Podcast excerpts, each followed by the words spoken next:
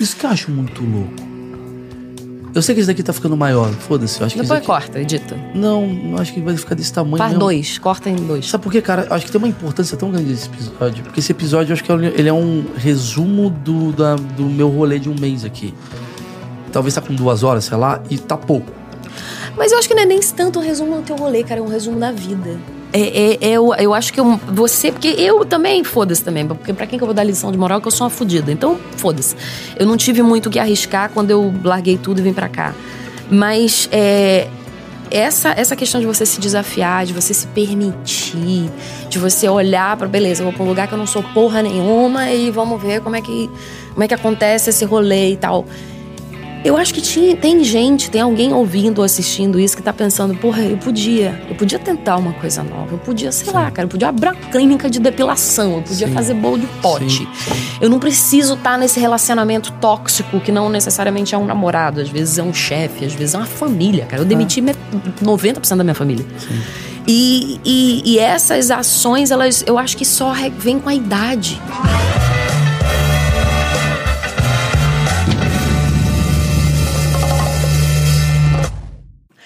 Fala galera, claramente eu não sei o que eu tô fazendo, mas esse é o achismo mais esperado de todos os tempos. Mas, mas é sério, esse é. Estou aqui com um cantor, compositor, redator, cozinheiro, maconheiro, podia falar? Cozinheiro não. Ator pornô, comediante, ator, apresentador, podcaster e influencer, Malgrísio Meirelles. Tudo bem, gente? Obrigado. Malgrísio Meirelles. Que honra você estar aqui me entrevistando nesse podcast. Nessa naturalidade. Gente, deixa eu só explicar pra vocês. É, eu sou comediante aqui em Los Angeles e eu tô com essa figura aqui faz um mês. Um mês. Todos os meus pecados foram zerados nesse momento. E aí ele perguntou: posso te entrevistar? E eu não gosto de ser entrevistada porque eu mudo muito de opinião. Então hoje eu falo uma coisa, amanhã eu falo outra. Uma vez eu falei, da, da entrevista, eu falei mal do Léo Lins, depois eu amo o Léo Lins agora. Eu falei, ah, o Léo Lins não é corajoso. corajoso é eu poxar. Olha o que eu falei, gente. Eu falei, aí no dia seguinte eu, eu, eu vi o show do Léo Lins, enfim, Léo Lins, te amo. E aí eu falei, não, não gosto desse negócio, mas eu quero te entrevistar, porque ninguém nunca te entrevista. Então a Emily me aqui. A Emily Na entrevistou. verdade, é todos, sua esposa, na né? verdade, todos os podcasts já me entrevistaram. Mas nesse programa, Nesse poucos programa- tiveram esse privilégio, Essa honra. essa honra. de essa glória. Porque a Emily, ela entrevista, mas ela tem o, o, o fato de ser sua esposa, sua Sim. empresária.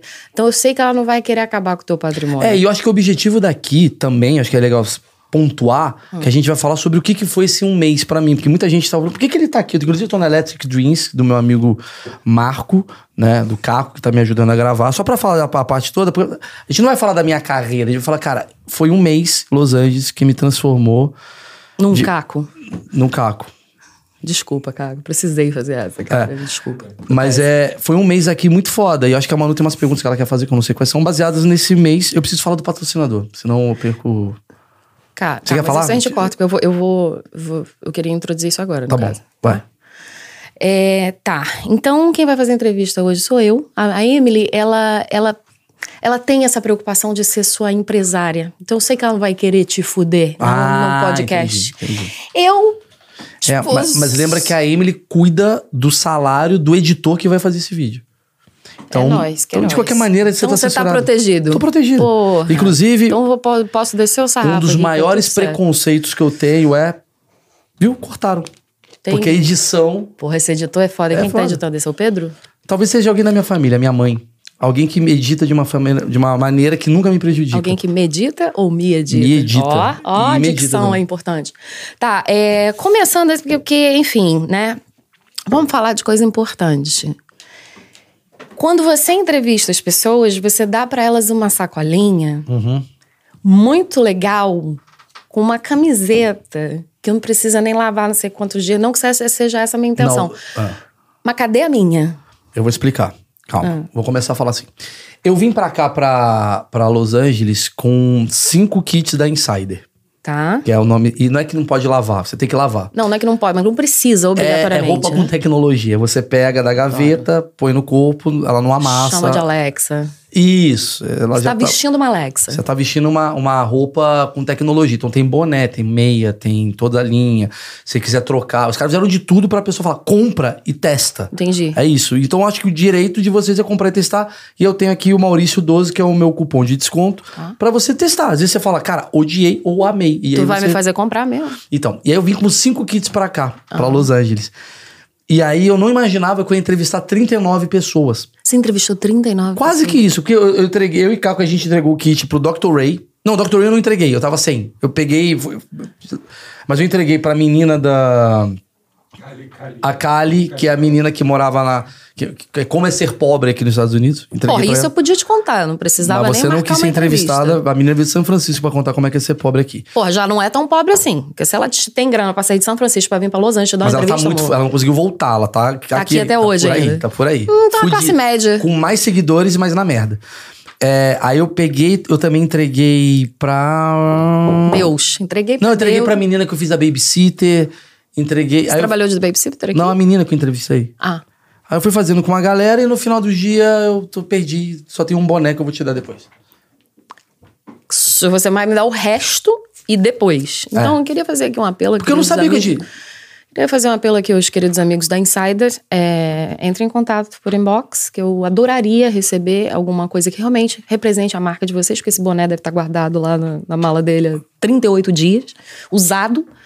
E enfim, Insider, eu sei que não é isso que você quer passar. Então, se puder me mandar um kit aí, a gente conversa. Muito obrigada, viu? Muito obrigado. É, tá bom. Então vamos lá. Vamos lá. Roletrando! Você quer começar a falar sobre a sua vida ou você quer começar a falar sobre a sua vida aqui? Porque eu vou falar das duas e foda-se o que você acha. Tá bom, eu queria começar a falar sobre minha vida aqui, que tem a ver com sobre minha vida. Tá bom. Então tá. É. Você veio pra cá pro festival Netflix is a Joke, que foi aquele perrengue que a gente passou ano passado, maravilhoso. Em abril. abriu sua cabecinha, fez tum, tum, tum, tum. Eu, eu olhava pra você, eu tinha a sensação que eu tava olhando pro Garfield quando ele abre a geladeira, não aparece aquela aura?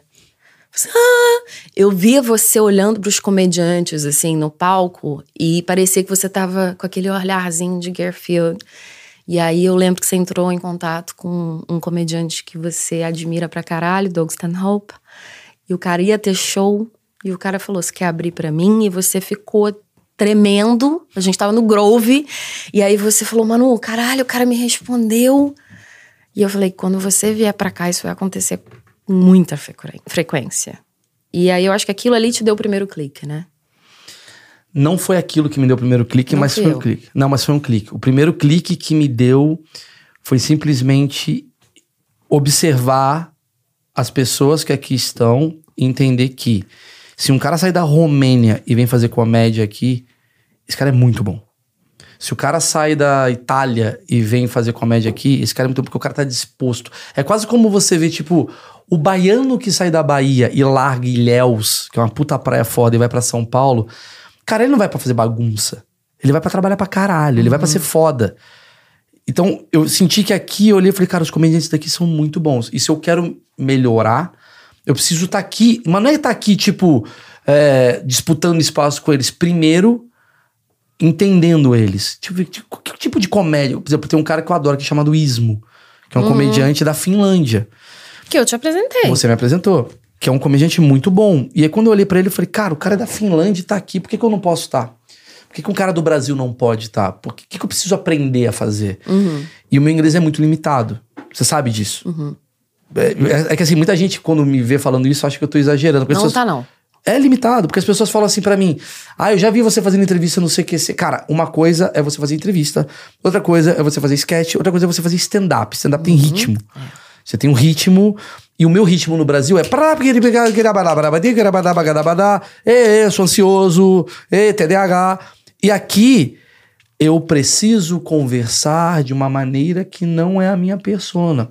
O Rafinha, por exemplo, ele consegue se dar bem no Brasil e aqui porque ele continua sendo o Rafinha Bastos, que fala dessa maneira. O Maurício não. E aí, Mas você acha também que o, o, o Rafinha São é dois diferente do Rafinhas. Raf, né? Ah, tá. a gente já falou disso e ele ficou meio disso. bravo, eu acho. É, então. Ele falou, não, são iguais. Eu falei, Rafinha, Beijo, é Rafinha. diferente. É diferente. Beijo, Rafinha. Rafael. Chama ele de Rafael, foda-se. que a gente adora. Mas é diferente, não é diferente o conteúdo, não é diferente a cabeça, mas é diferente a, a- o carisma de cada um, das pessoas, né? Quando eu vim pra cá em abril e eu olhei os caras, eu falei, maluco, eu preciso fazer uma parada pra mim. E essa parada pra mim é, eu preciso me investir. Quando você chega nos 40 anos de idade, essa fase assim, cara, é quase como seria obrigatório. Se eu pudesse mudar o, a educação do país. É quase como obrigatório o seguinte: você tem que ter uma nova faculdade com 40 anos de idade. Você vai ter que fazer a nova. Ah, nem fudendo. Eu acho que deveria ser assim. Faz isso comigo, não.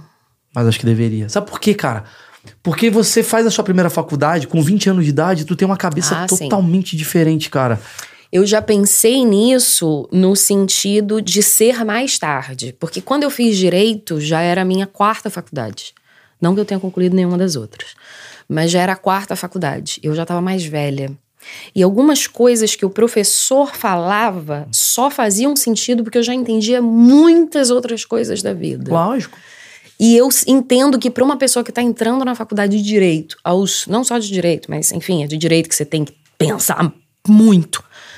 É, com 18 anos, às vezes você não tem como ter o prisma completo para analisar uma situação. Eu acho que, por isso que eu falo, em vez de falar, vamos fazer duas, fazer uma faculdade mais tarde, eu, eu, eu acho que seria interessante fazer uma faculdade no meio do período da tua vida, porque quando você tá começando, você precisa. É, é quase como se a faculdade, quando você tem 18 anos, fosse uma parada do tipo assim: eu preciso ter uma noção de responsabilidade com a minha vida. Porque senão você vai ficar tipo. ah, senão você morre mesmo. Você vai ficar bebendo e morre. Acabou. Então você, ah, vou fazer publicidade, vou fazer medicina, vou- o que seja. E aí você vai pra um lugar com uma cabeça de um cara de 18 anos. E de repente você tá aprendendo sobre antropologia e você caga pra antropologia, que você quer É. comer mulher. Eu não queria. Não, não você, eu digo a Tá. pessoa. O cara, ele quer comer mulher na faculdade, a mulher quer se drogar porque ela saiu do interior e ela nunca teve oportunidade de fazer uma festa, ela sai da, da casa do pai, que tá... Aí você fala, cara, beleza, me formei. E aí você, de repente, tá com 26 anos de idade, falando assim, maluco, eu, eu me formei numa parada que eu nem gosto. Uhum. Mas é no guia do estudante, faltando três meses pra fazer, eu li, Foi. foi, e quando eu vejo. Peraí, peraí, gente, eu, eu, tô- eu, eu tô atendendo um cavalo, eu tô enfiando a mão dentro do cu de um cavalo. Eu sou veterinário.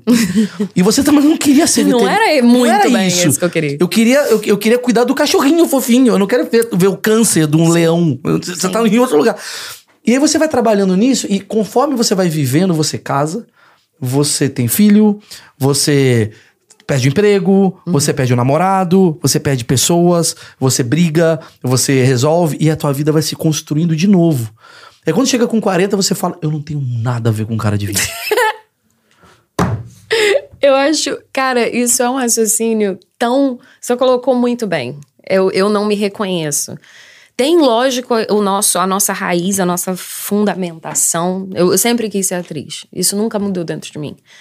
Mas eu acho que foi uma das poucas coisas que não mudaram.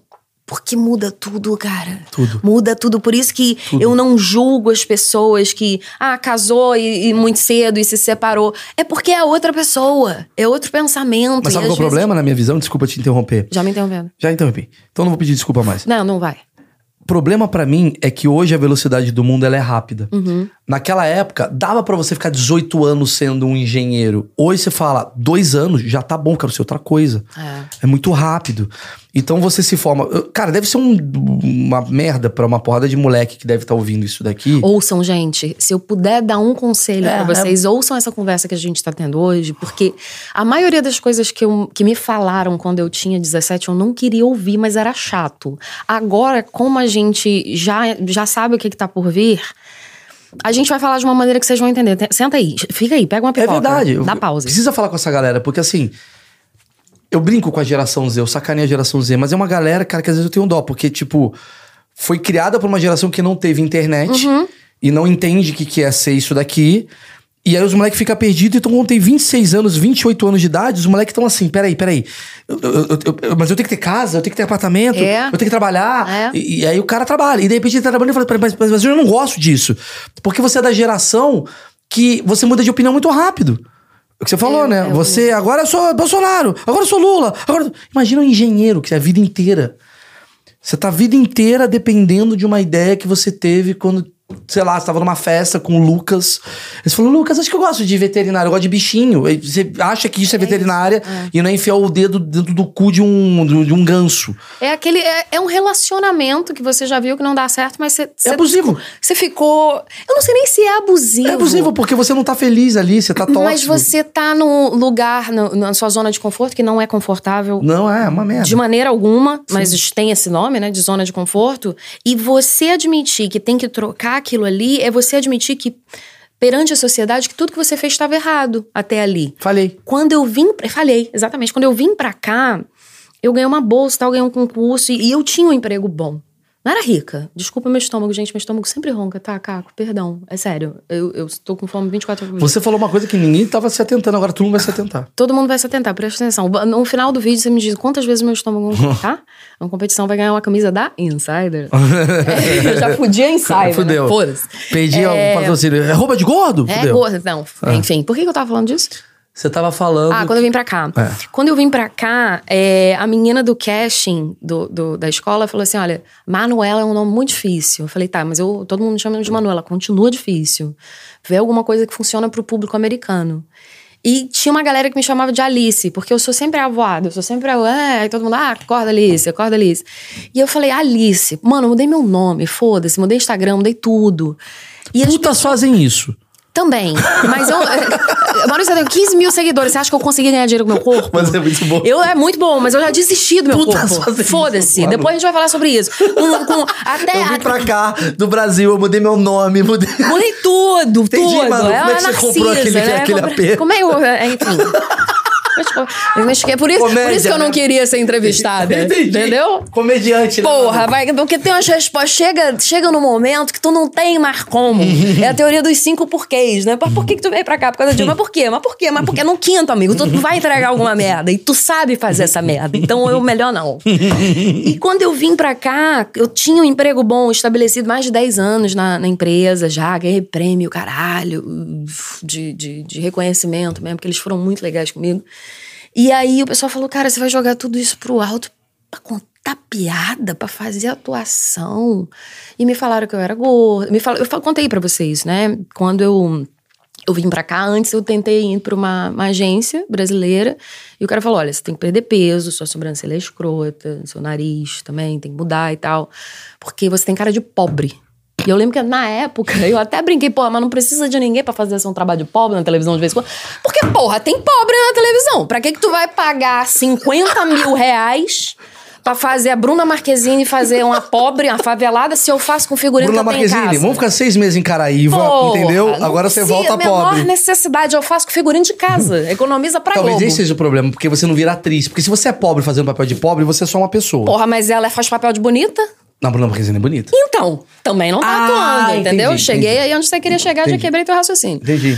E, e, e ele falou: não, olha, você nunca, você nunca vai vender Natura, você nunca vai vender Avon. Você, você não tem uma cara de que os anunciantes compram. Então, não- realmente vai ser difícil. Eu falei, tá, beleza, eu vou tentar uma bolsa. Isso eu nem tinha ganhado concurso ainda. Falei, eu vou tentar um, um processo lá pra, pra ir pra Los Angeles. Ele falou: olha, sua chance em Los Angeles é. Geralmente, pra dar certo lá, você tem que ser magra ou bonita. Ou os dois. Você tem muito talento, mas talento não vende. Graças a Deus que pelo menos ele falou que eu tinha talento, né? Porque me destruiu também o filho da puta. E, e ele falou: o, o, o bom que pode te ajudar em Los Angeles é que você é exótica. Você não pertence a lugar nenhum. E foi exatamente o que me atrapalhou. Porque eu sou difícil de colocar. Eu, eu praticamente concorro com uma russa. Mas por que, que não vou botar uma russa pra fazer papel de russa?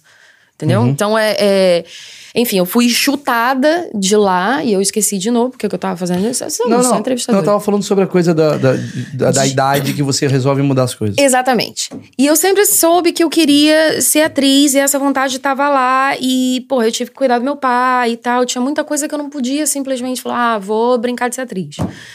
E aí, quando eu consegui me estabilizar, mais ou menos, é que eu consegui respirar e falei: peraí, deixa eu fazer alguma coisa que eu gosto. Que meu pai me falou isso. Meu pai falou: olha, você tá na estação, numa estação de trem, a vida é o trem, você tá vendo ela passar. Embarca.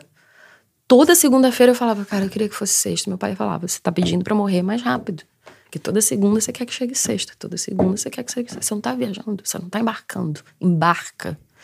E aquilo ficou muito na minha cabeça. E quando ele faleceu, eu falei, pô, Foda-se. Fiz Fátima Toledo, fui. Fui entrando em tudo e ah, o que falavam pra eu fazer, maluca. Eu fiz curso de zumbi, Meirelles. Curso de zumbi. Andei toda torta, três dias, toda maquiada na cara, toda fodida. Pra quê? Não sei. Mas se um dia precisarem de mim pra fazer zumbi, amor, tô pronta. Tá? Tô com a roupa de inclusive. Não contrato pra pobre, mas contrato pra zumbi. e, Tem e mais aí- zumbi que pobre pela, pela cabeça americana. E, e eu, e- e- e eu via que as pessoas me cobravam por não saber, por não estar feliz, ou por desistir. Porra, faltou. Eu, eu parei a faculdade de Direito faltando três meses pra terminar. Pô, caralho, por quê? Mano, porque eu não tô feliz, não vou fazer essa merda, eu vou viajar, ganhei uma bolsa, eu vou embora. Meu pai morreu, foda-se. Meu pai morreu no final da faculdade, eu falei, não vou terminar, não quero. É é aquela, é a diferença do se falta tão pouco, por que, que você não continua? Do se fa- me faz tão mal, por que, Então, mas que eu, eu continuo? acho que o grande problema da zona de conforto. Puta papo coach. É. Mas eu vou falar do que eu, do que eu vivo, assim. O grande problema da zona de conforto é que ela tem um nome ruim, cara. Eu, já, eu, falo- eu eu faço piada disso. Porque a zona de conforto, você fala, mano, mas conforto. Eu levei a vida inteira pra chegar na zona de conforto, você quer que eu saia? extremamente é, mas é- eu acho a zona de conforto extremamente desconfortável. Eu também acho. Então, essa é uma zona de desconforto, porque você tá, caralho, precisa fazer alguma coisa. E eu tava no Brasil assim. Porque no Brasil, cara, não tô falando que eu conquistei tudo. Mas porra, eu conquistei muita coisa. dentro da comédia, Sim, né? cara, eu sou um privilégio. Cara, eu tava conversando com o Afonso Padilha. Eu, eu preciso falar. Eu preciso, Beijo, fa- Afonso. eu preciso falar de um um cara. crush no Afonso. Eu preciso falar de um cara que eu gosto muito, que é o Afonso Padilha. Eu preciso fazer questão de falar disso aqui. Você e todo mundo, né? Não, não sei. Mas eu gosto muito do Eu Afonso e do Murilo. Também. São dois caras que eu gosto muito, eu vou falar por quê. Vai falar todo mundo que a gente gosta, vão ser três horas de podcast. Não, eu gosto- Mentira, a gente gosta cara- de, no máximo, a gente gosta de 10 Não, minutos. não, eu gosto de, muito pessoas. eu gosto muito de comediante, mas eu vou falar o que aconteceu. Eu estava vivendo o que eu vivi aqui, de, de frequentar no, na imersão a comédia. Eu tive dois caras que me acompanharam durante toda essa minha trajetória. O Murilo menos e o Padilha intensamente. Que é muito do caralho, porque o Padilha é o cara que lota seis sessões e ele tá me mandando mensagem: como é que foi o show do cara que você foi ver? Eu falei, cara, esse maluco é muito apaixonado por comédia. Que a pergunta Eu pensei que você dizer muito apaixonado por mim. não, não, muito apaixonado por Puta comédia. papo egocêntrico. É, muito apaixonado por mim. E, e dá pra entender por quê. Uhum. Não, não, mas ele é muito apaixonado por comédia. E eu olhei e falei assim, caralho, mano, eu já gostava desse maluco. Mas é, é tão... A gente vai pra um lugar de humildade tão grande quando a gente sabe que... Que a gente não é porra nenhuma. Uhum. E o Padilha, que pra mim... Cara, o moleque é meu ídolo, é fato. O Uhum. cara faz textos de 25 minutos toda semana tal. Uma cabeça muito Uma boa. máquina, né? O cara é uma, máquina, de máquina. produzir texto. E eu sou uma máquina de produzir conteúdo. Você sabe? Sim. uma máquina de produzir conteúdo, toda hora conteúdo. Não, não tão texto de stand-up, mas mil coisas, projetos, ideias e o caralho. E aí, quando eu vejo que mesmo eu tendo esse, esse talento, não posso falar sabe, esse termo, que eu acho que esse termo ruim, mas e o Padilha também, na hora H, quando a gente fala de comédia, a gente sabe que a gente tá num patamar que é quase assim, ih, caralho, calma. Tem muita coisa pra ver. Isso mostra a humildade do cara, porque muitas vezes a gente fala assim, porra, eu tô bombando no Brasil. Ah, maluco, agora eu vou deitar e vou ficar só curtindo. Só que você quer algo. Você quer algo. E aí, o que, que eu me vi? Eu me vi com 39 anos, com um programa de TV, beleza, do caralho. É, com todas as cidades que eu já fiz show lotadas, Patrocínio da Insider. patrocínio de vários lugares. Já fui repórter dos dois principais programas de humor do Brasil, que foi o CQC e o Pânico. É muita coisa boa aconteceu na minha vida. Eu sou grato pra caralho. Mas aí eu descobri uma parada. Aí eu preciso falar pra você e pra quem estiver ouvindo. Quando você chega no teto, e eu cheguei uma vez assim, pra mim, do meu teto, não é o teto do Porchat, não é o teto do Danilo, é o sim, meu sim. teto. Quando você chega no teto, quando você volta, você fica meio sem propósito. Você já atingiu o teto. O teto é muito foda. E aquele negócio do da, da Bernardinho, que falava que que você, como é que você se inspira quando você já ganhou É muito tudo, né? difícil. É muito difícil. Eu, eu não tenho esse preparo. Eu preciso aprender. Eu preciso entender.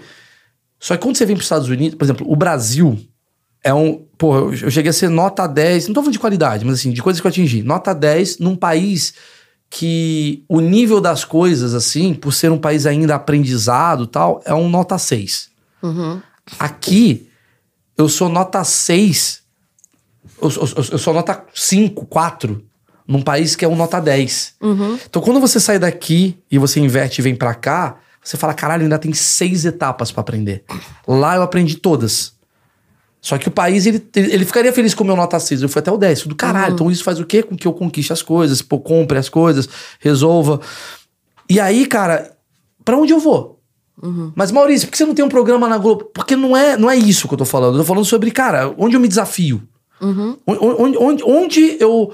Ah, por que você não faz igual o Padilha que escreve 25 minutos? Porque isso aí não é o meu desafio, é o desafio dele. Eu tenho o meu desafio. O meu desafio é criar coisa e, e botar. E eu sei fazer isso. Quando você vem para os Estados Unidos e você vê. Aí, e aí que foi a quebra na minha cabeça, muito foda, por muitas coisas. Primeira, tem dois caras aqui que eu preciso falar. Um é o Marco, que cuida disso daqui tudo. E outro é o Um Bruno. abraço pro Marcão. É. O Bruno Valverde me ajudou muito. O Bruno Valverde é baterista O do baterista Angra. me falou dele. Adoro ele. E eu, eu. Primeiro dia que eu cheguei aqui, primeira semana, eu fui jantar na casa dele. Um belo carbonara de Camille, que é a mulher dele. E aí ele falou assim: Ah, vou ter que dormir cedo e tal, porque amanhã eu vou acordar às sete da manhã pra tocar bateria. Eu falei, maluco, você já é o baterista do Angra, você já tá foda. Que é o pensamento muito de brasileiro. Só que quando eu entendi que ele tem que acordar cedo, sete da manhã, porque ele quer ser a melhor versão dele mesmo aqui. Kobe Bryant. Sacou? Eu olhei e falei, caralho, é outro nível aqui. Porque ele. E aí, sabe o que foi foda? Nessa mesma noite, eu acho, uma noite depois, a gente foi num show de bar e tinha um baterista muito foda. Aí eu olhei pro Bruno e ele tava pô, curtindo, cara. Em vez de. Ah, eu faço melhor. Não tem esse pensamento aqui. Porque aqui tem um pouco. Tem um pouco. Tem um pouco. Mas o Brasil tem quase como assim, só tem um lugar. Sim.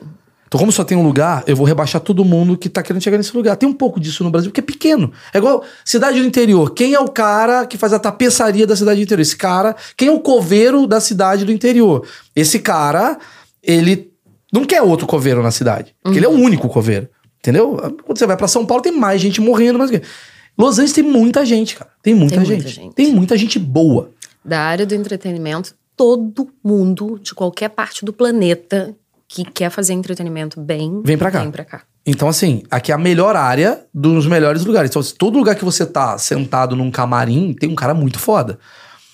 E aí eu fiquei olhando pra aquilo e falando, caralho, cara, se eu quero melhorar, até pra trazer. Existe duas formas de melhorar, Manu, na minha visão. Ou você faz transformação, ou você faz melhoria. Vou explicar. Plástica. É. Tipo, ou eu posso ser o cara que aprende a parada no, nos Estados Unidos e leva pro Brasil, então, ou seja, eu transformo um lugar com as ideias. Galera, lá tá rolando isso, vamos junto. É o Padilha me perguntando: Padilha, você acredita que teve um cara que subiu no palco pelado? Sério? Pô, que legal. Será que dá pra fazer no meu show? Isso é uma transformação? Outra uma coisa baseada na sua própria experiência, que é a seguinte: o Rafinha foi fazer a, a experiência. O Rafinha falou: maluco, foda-se, do caralho, Brasil, obrigado, mas agora eu vou ser nota 10 aqui. Agora senta lá, Cláudia. Ele não, tá- ele- ele não quer transformar aqui, ele quer Sim, sim, sim. ele pode até transformar no futuro, mas ele quer. E eu fiquei nessa dualidade. Falei, mano, eu quero transformar ou eu quero impro- im- im- né, crescer? Eu quero né, é, melhorar. E aí eu falei, cara, eu preciso me dar um mês pra entender o que eu quero. E foi esse mês que eu vim. A primeira vez que eu vinha pra cá, eu ia fazer curso de roteiro, porque eu quero melhorar. Só que eu pensei, cara, vou acordar todo dia às 7 da manhã pra 10 da noite, pra puta. eu Vou ter uma rotina de um cara que pode estar em São Paulo. É burro. É do caralho estudar fora, mas é burro pro que eu quero fazer. Porque se eu quero entender comédia americana, eu tenho que estar no palco. Eu não tenho que estar no curso.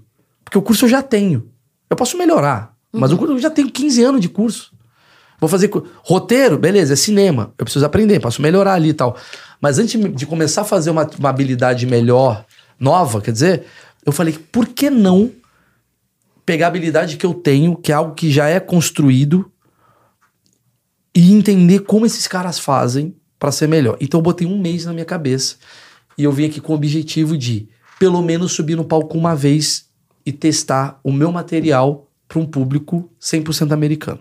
Porque eu já tinha feito o meu material em inglês para um público que tinha 50% de brasileiros que ficou no Rafinha Me Chama pra Nova York. E foi muito do caralho. Só que aquela merda fez eu dormir todo dia. Eu sou bom, ou eu sou bom porque meu inglês é uma merda e o cara se assemelha comigo e fala, pô, eu também tive esse problema. Ele falou, hello, Vamos how abrir. are you? e o cara ri dessa porra. Vamos abrir uma gavetinha aí, porque é, eu sempre fiquei pensando, quando você falou que vinha e tal, e acompanhando um pouquinho do trabalho do Rafinha, é, como é que deve ser pra vocês? Porque é meio que uma ego dissolving situation, né? Você tá meio que tendo que se desprender do seu ego. Tudo bem, você chega aqui com um milhão e pouco de seguidores, é muito mais fácil pra você fazer um show do que pra mim, que tenho 15, por mais que eu esteja aqui há nove anos. Tudo Concordo. bem.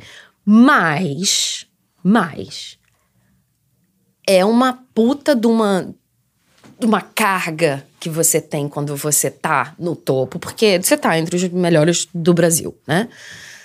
E você vem pra cá pra ser um maluco que ninguém conhece. Tipo, o foda seria eu ir pro Brasil pra ser você, mas você veio pra cá pra ser eu. Olha que merda, Sim, né? do caralho Porque esse pensamento. É, é, um, é uma. É uma. É uma volta. É uma. É, mais ou menos, porque eh, pra mim, quando eu vim pra cá, eu não tinha nada a perder. Então eu tinha super. Quer dizer, tinha um bom emprego. Mas era um emprego que não me fazia feliz, então eventualmente eu ia Cara, eu sair. preciso falar um dele. negócio muito foda sobre isso. Então, mas aí pra vocês é meio que se der bom, pode estar muito bom, mas se der ruim, porra, pode dar um, um Mas aconteceu com isso. né? Eu comparo. tô agora veio na minha cabeça. Eu tava conversando com uma amiga minha, a Dani Luke. Dani Uhum, Luke tá beijo, aqui. Dani. Dani Luke. Dani Luke. Produtora, fudida, tá aqui em Los Angeles, ela tava aqui batendo papo comigo agora. Eu falei, caralho, mano. Ela tava falando um negócio de, de relacionamento, que ela separou e tal. Você já separou algumas vezes de namorado? De já namorado, namorou. nunca casei. Não, mas já separou de namoro. Já. Quando você separa de um namoro longo, você meio que se reconecta com a Manu antes desse namoro. Hum. A Manu solteira. Você, você liga o modo casada, namorada e liga o modo solteira. Sim, sim. A gente não faz isso com o trabalho.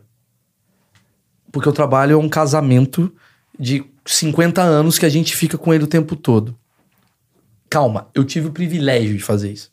Tem gente que não tem. Sim. E tá tudo bem. E tem gente também que não tem o privilégio de separar. E também tem gente que não tem o privilégio de. Cada um tem uma a coisa. grande maioria das pessoas não tem O isso. privilégio de separar. É. Por exemplo, eu poderia separar. Eu não separei por escolha, porque a gente tá feliz. Pode ser que daqui a pouco eu fale. Porque a minha cabeça já tá no lugar e fala assim: se eu não estiver feliz, não tem por que eu estar junto. Eu vou separar. Uhum. A Emily sabe disso e ela também concorda. E a comédia também sabe disso. E a comédia também sabe disso. Quando você tá num estágio de vida avançado, assim, de porra, de trabalhar muito, por que, que a gente não dá um tempo e, e separa do nosso trabalho um pouco? Vou explicar. Quando eu saio do Brasil e venho pra cá, eu pego um avião e na hora que eu entro nesse avião, eu tô em 2023. Uhum. Quando eu chego aqui, 2022 no caso, quando eu chego aqui nos Estados Unidos, eu tô em 2012. Três. 2007. Não só na grana. Não só no. Puta, não sei se eu vou pedir esse café porque tá caro, porque tá cinco vezes mais. Mas no. Caralho, o Bill Burr respondeu a minha mensagem. Uhum. Que era o. Caralho, o Danilo respondeu a minha mensagem. Hum. Que é o. Caralho, eu consegui um show no Flappers, Manu. Caralho. que é o. Caralho, eu vou fazer um minhoca. Hoje eu passo pelo minhoca e falo, Patrick, eu não tô afim de fazer, não, mano. Tô de boa, obrigado. Vocês nova minhoca. Não é esnobar, a gente, Não, a gente envelhece. Uhum. É, esnobo, é uma merda. Às vezes eu esnobo, mas não é esnobar de tipo, é menos ou mais. É esnobar no tipo assim, eu quero ficar com meu filho. Aqui eu não quero ficar com meu filho. O Rafinha aqui não quer ficar com o filho dele. O Rafinha no, no Brasil ele fala, pô, não vou perder meu tempo indo jantar com uma, o Meirelles. Porra, Meirelles, pô. Aqui ele não perde o tempo de jantar com o Andrew Schultz. Uhum. Então a gente volta num espaço-tempo que é muito gostoso pra quem já tá de saco cheio do trabalho. É como se o meu trabalho, que eu amo fazer, tava sendo uma esposa um pouquinho chata. Tava sendo uma Tá. esposa um pouquinho. ah, sei lá, intensa, cansativa. Eu falei, cara, mas é meu trabalho, eu amo, eu não quero separar do meu trabalho. Então a comédia americana é a sua peguete. A comédia americana foi meu tempo. Tá, Igual fosse um namoro. tá. Tipo, eu vou dar. Não é nem a comédia americana. Sair da comédia brasileira Uhum. e ir pra outro lugar fez eu observar um outro lugar que me deu um. Sabe quando você separa? Eu nunca separei assim, né? Mas assim, tô casado há muito tempo. Mas a pessoa separa e o cara fala assim: eu tô, acho que eu tô, vou começar a malhar. Agora começa a malhar, ele fica mais magro. Ele põe um brinco, ele parece o guitarrista do Roupa Nova, puta calvo com brinco. Mas ele põe um carro turbo, ele, porque ele vive de novo. Porque ele fala: Agora eu vou comer. E, e- e ele não vai comer a mulher porque ele tá com um brinco, ele vai comer a mulher porque ele tá com mais confiança em ser livre. É isso que tem. Eu senti a falta de ser livre. E aí meu objetivo era só fazer um show. Só um show. Até falei pra você, mano, você consegue pra mim? Você falou, ih, mal tá difícil, janeiro, complicado. É foda mesmo, janeiro é um Não momento... falei isso não, não Você vem falou, não. você falou, você Janeiro falou. tá difícil, é complicado? Você falou que janeiro tava... Era, era começo de ano. Gente, eu, eu juro que eu falei que ia ajudar ele. Ele tá mentindo. Não, agora. não. Você, você sempre foi muito incrível, mas janeiro, você falou assim pra mim, que era a primeira semana de janeiro, você falou, mal, acabou o Ah, Réveillon, sim, sim. Primeira semana de janeiro, sim. espera mais uma semana. Então o que, que eu fiz? Eu fiz três imersões aqui, respondendo a pergunta, o que, que eu tô fazendo aqui? Fiz quatro imersões. Eu quero, eu quero fazer. que eu não fiz. Hã? Não, tô zoando, vai. Eu quero fazer. Eu, eu- eu- eu vou- eu lançar esse curso. Vou fazer o curso da imersão em Los Angeles. Primeira imersão que eu fiz foi morar sozinho. É do caralho essa imersão. Você precisa ter essa imersão. Todo Eu mundo. tenho, não, não, não. é. Você, a pessoa. ah, sim. Porque a gente, às Recomendo. vezes. Tem muita gente que sai do- da casa do pai, vai. Eu morei sozinho muito tempo na minha vida. Muito tempo. Três meses. Não, não, morei muito tempo mesmo. Morei coisa de três anos, assim, quatro anos. Morei sozinho. Só que aí você casa e aí você fica muito tempo com a sua esposa, não sei o que. Você esquece como é que é morar sozinho. Você esquece. Você esquece como é que é. Tipo, cara, preciso lavar roupa, preciso fazer não sei o quê, porque você. Esqueci de me fuder, esque- esqueci de. De caralho, esqueci a chave e tranquei a porta. Puta que pariu. Vai dar merda. Esqueci de me fuder, foi ótimo. Eu te falei que você tem que andar mais com pobre. Tem que né? andar mais com pobre, Você lógico. tem que andar mais com Mas pobre. aqui eu sou pobre. É muito engraçado que aqui a gente é tão pobre que o cara que inventou o brigadeiro, ele mora em Korean Town, que é um lugar assim meio tipo. É o cara mais foda do Brasil, ele tá aqui no Korean Town. Ele não é foda. Ele não tá em Bel Air. Ele, tá- ele mora ali. Ele mora ali do lado daquele cara ali, que é um chinês que faz exoba. Se você andar mais comigo, É uma Wagner coisa que Moura. eu prometo pra você que você nunca na sua vida vai esquecer como é que é se fuder. Porque eu tô sempre me fudendo. Eu sei, mas a galera aqui se fode muito. Muito. Eu- eu- inclusive, eu recomendo assistir a entrevista que eu fiz com o Carlinhos e tal. Foi tipo, é o guitarrista que veio pra cá. O cara era o maestro Zezinho no Brasil. Bombava pra cara. Chega aqui, o cara tá dormindo no sofá dentro de um carro. É. Só que isso mexe no cara, aquela coisa do Bruno. Eu preciso acordar às sete da manhã pra não dormir num carro. E aí você começa a melhorar. E aí o que, que eu comecei a fazer? A primeira imersão foi morar sozinho. Então morar sozinho o quê? Caralho, vou me arrumar, vou me entender. E aí eu vou no, nos comedies, que é a segunda imersão. Vou começar a entender o mundo da comédia. Então essa segunda imersão pra mim foi muito foda, que foi o seguinte, eu vou entender o mundo da comédia aqui nos Estados Unidos. E aí o que, que a gente fazia? Eu e Manu, a gente ia toda noite lá no Laugh Factory, lá no camarim, aí ficava ouvindo, aí via o Tony Rock fazendo show, aí depois eu via, sei lá, o Ismo fazendo show, aí depois eu via a Jade, que é outra, que a Jade é uma brasileira que mora aqui, que tem um episódio que a gente gravou também. Caralho, a Jade é uma brasileira que ela vai no palco, ela faz três shows na noite e cada show ela faz diferente. Na hora do improviso ela toca um violão. Eu Falei, caralho, que mina foda, batalhadora. Aí Canta. corta. Hã? Canta. Canta, aí você vai na Comedy Store, que é um outro lugar que nasceu a comédia americana de fato. E aí você vê uns caras assim, mano, arriscando uma coisa de gueto. Você fala, O que tá acontecendo? Uh, entendi. Uh, uh, uh. Chegou a hora de eu fazer. E aí eu vou mando uma mensagem que eu mandei pro Flappers, que é um lugar de comédia um pouquinho mais afastado daqui, que é Burbank. E os meus 1.5 milhões de seguidores me ajudaram. Que o cara falou, cara, legal, vem aqui testar. E ele marcou duas noites, e aí eu acho que é legal você contar a sua experiência, como é que foi. Vamos contar as minhas experiências, que eu acho que você tava em Ah, todas. Tava, então. Foi. Eu confesso que naquele dia eu não tava esperando que você fosse bem do jeito que você foi. Mesmo. Até porque, naturalmente, você tava muito nervoso. Uhum. E foi até bonitinho te ver nervoso daquele jeito. Que é, é bom, né? Quando a gente vê uma galera que já tá estabilizada, tremendo na base. Eu falo, é, porra! Tá vivo, caralho! É, Pode falar caralho? não pode falar vivo. Ah, por causa da marca, gente beleza, tá com a Clara. Beleza. É, Tá claro, Tá, cara? tá, tá claro, caralho? Gente, salvei, ficou ótimo. E. Se e- não tem o mexendo da Clara, foi só uma piada, mas continua. Porra, agora vai ter que ter. Claro, acima de tudo, você. É legal, isso? você criou um bordão que é da Não é, TIM. né? Ih, caralho. Tá não, muita é tinha merda. da fronteira. Puta, não podia falar fronteira nesse. Ah, enfim, corta. Whatever. É, eu não esperava que você fosse tão bem, porque você tava muito nervoso. Era o seu primeiro show pra uma plateia 100% americano. completamente civil, né? Sem, sem nenhum brasileiro contaminado. Você não foi Inclusive, eu nem anunciado. avisei. É, você não Pra foi não ter anunciado, brasileiro. não tinha brasileiro. É, e, e lógico que isso deixou teu, teu nervosismo lá em cima, mas até o último minuto, você tava, Manu, acho que eu vou fazer o outro texto, vou fazer, vou fazer o pull-out, vou fazer. Eu falei, cara, você já tá certinho nessa, vai nessa, vai nessa tá. Mas você tava se questionando muito, porque lógico, a gente quer fazer o nosso melhor sempre. E quando a gente, mesmo quando a gente sabe que não dá, a gente quer saber chegar o mais próximo do que a gente sabe que a gente consegue fazer, porque é muito frustrante. Quando a gente sabe que a gente pode ir melhor do que aquilo, e aí a gente vai e não é bom. Dá vontade de falar assim, cara, deixa eu fazer de novo. Porque, né? E, e eu vi aquilo em você, você vivendo todas aquelas emoções ali. Borbulhando. E aí, é, borbulhando. E eu falei, não, cara, vai lá, você vai se dar bem. E dentro da minha cabeça tava assim, vai não, vai não, vai, vai dar merda aqui. E aí você subiu, muito nervoso, microfone tremendo. E foi bom. E a galera começou a rir, e você começou a. Parecia que você tinha entrado no palco assim, e aí parecia que fisicamente algum um peso estava sendo retirado. Porque você começou, quando entrou a primeira piada, você falou. Eu sei fazer isso. Eu sei fazer é. isso. Né, eu tô mudando idioma, mas eles e eles perceberam que eu sei fazer isso, né? E, e dali, depois da primeira, eu acho que eu tava também. Né? Porque, porra, eu sou muito fã de brasileiro, cara. Eu fui no show da Anitta, eu chorei pra caralho. Eu sou Copa do Mundo, irmão. É. Não interessa quem é que vai. A menina do skate lá. Isso é verdade vai... mesmo. Isso é Porra, verdade. eu choro, eu sofro, eu quero que se. Pô, não, mas esse cara é meu amigo, né?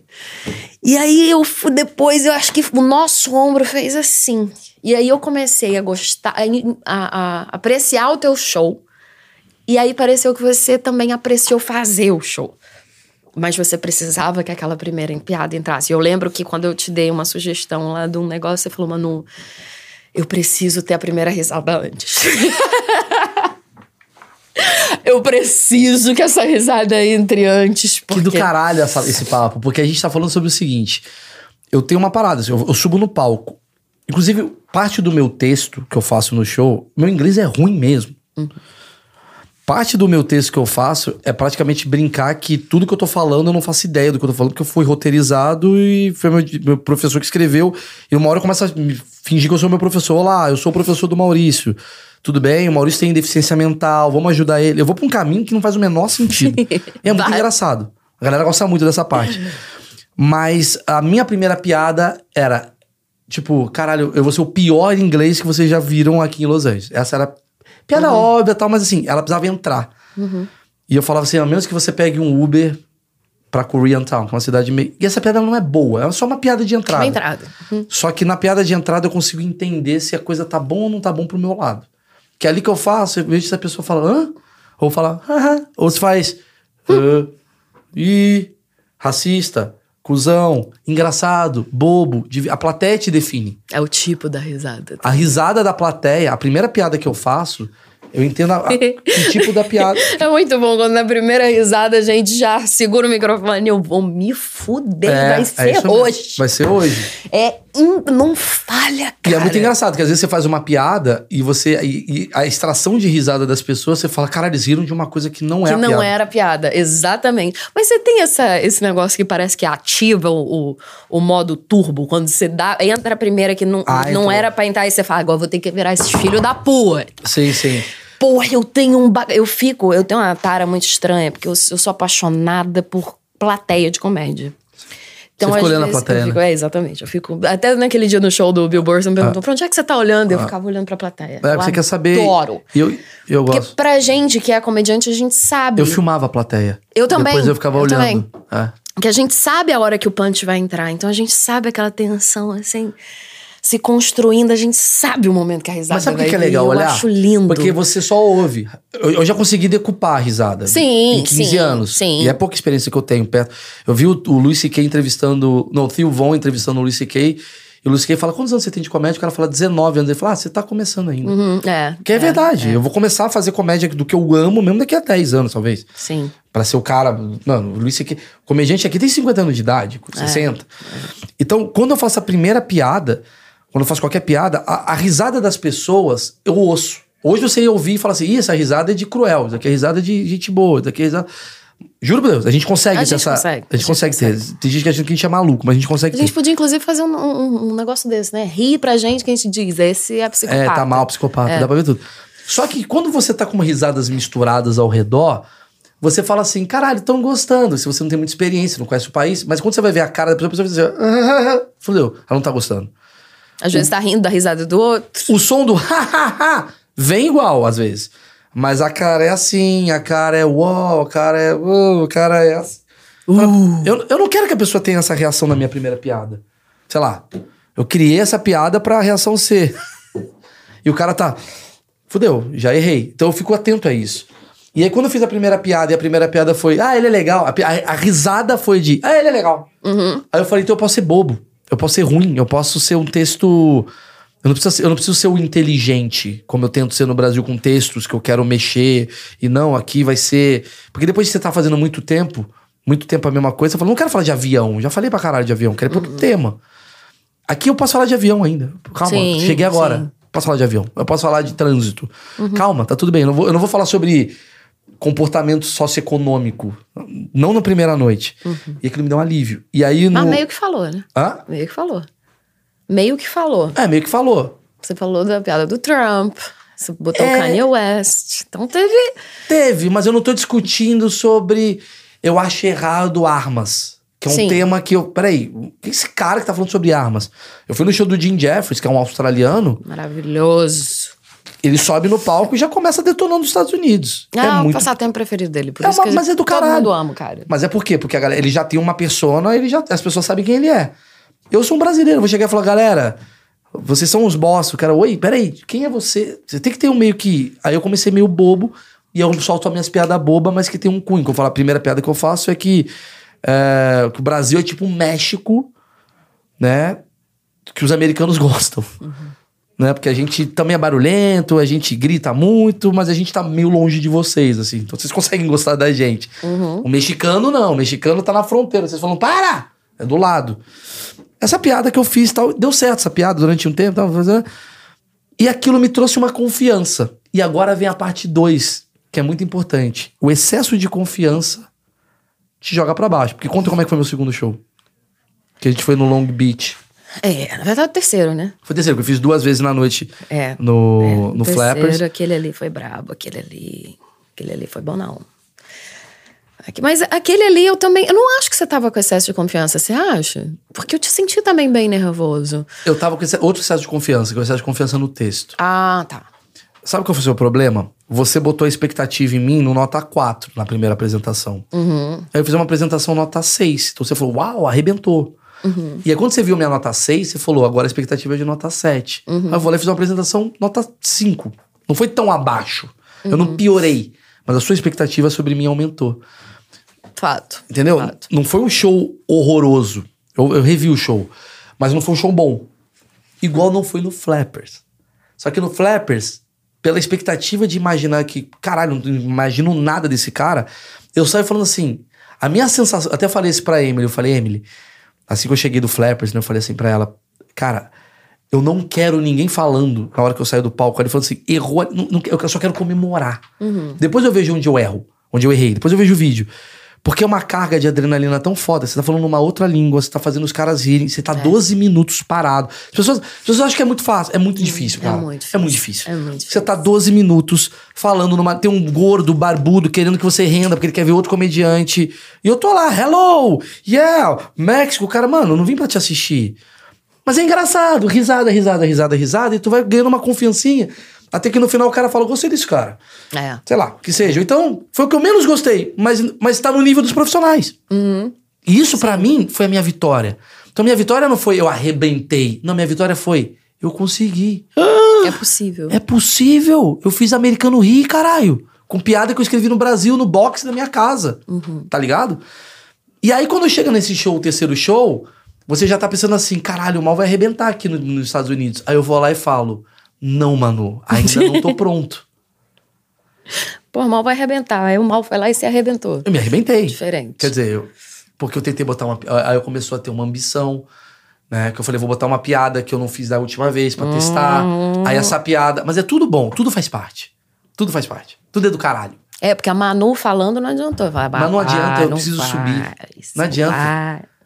Mas, Manu, a melhor, a, a melhor coisa do coaching é você subir no palco e fazer por você. Porque aí você até dá valor pro coaching, ou você entende um lugar de falha que você fala. Eu senti na pele a sensação de mal. Quando eu faço uma piada, foi o que aconteceu. Eu tava indo muito bem, aí de repente eu falo, "Ah, vou fazer um texto aqui novo, e eu fiz uma piada que durou dois minutos sem risada alguma. E nisso é você olhar e falar: peraí, fodeu. Como eu melhoro aqui? O que, que eu preciso fazer? Aí você fala: puta que pariu. Não tô entendendo essa piada porque eu tô sendo ansioso e não tô entregando ela bem. O meu inglês tá ruim. E aí eu ligo pro Daniel Bonatti, que é meu professor de inglês. Todo dia. Bonatti, a partir de hoje, eu fiz três shows já aqui. Eu quero melhoraram o meu inglês. É, tá o Daniel Bonatti, lá do Brasil, 5 da tarde, 11 da manhã, te fazendo os horários. Hello, my name is Maurício. Me... Mal, você não pode falar my name is, é my name is. Bababá. Puta, mas eu não consigo, a pronúncia e tal. Be- depois de uma hora, beleza. Manu. Oi, Mal. Posso ir na tua casa pra gente passar o texto? Pode, Malzinho, vem cá. Aí vai pra casa da Manu. Tá 11 até da noite. Quatro da manhã. Não, Puta foi quase seis, marofa. né? Manu fazendo pudim. Puta tia demissexual do caralho. Tia demissexual com chinelo e meio e um pudim. Claramente triste.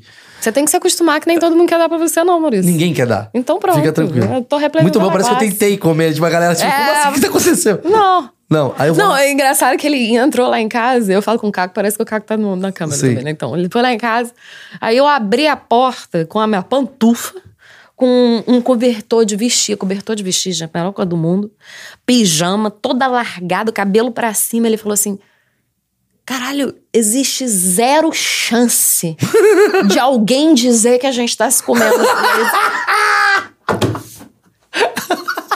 Falei, amor, aquilo ali, nem eu me comer naquela Posso falar? ali. O, Foi o- horrível. o Léo Dias tava com uma máquina. Ah, não vou nem fazer a foto. Não, não vale a pena. Vou fuder ela. Ninguém vai acreditar Se eu faço essa foto, merda. eu fodo essa É, mulher. a única coisa...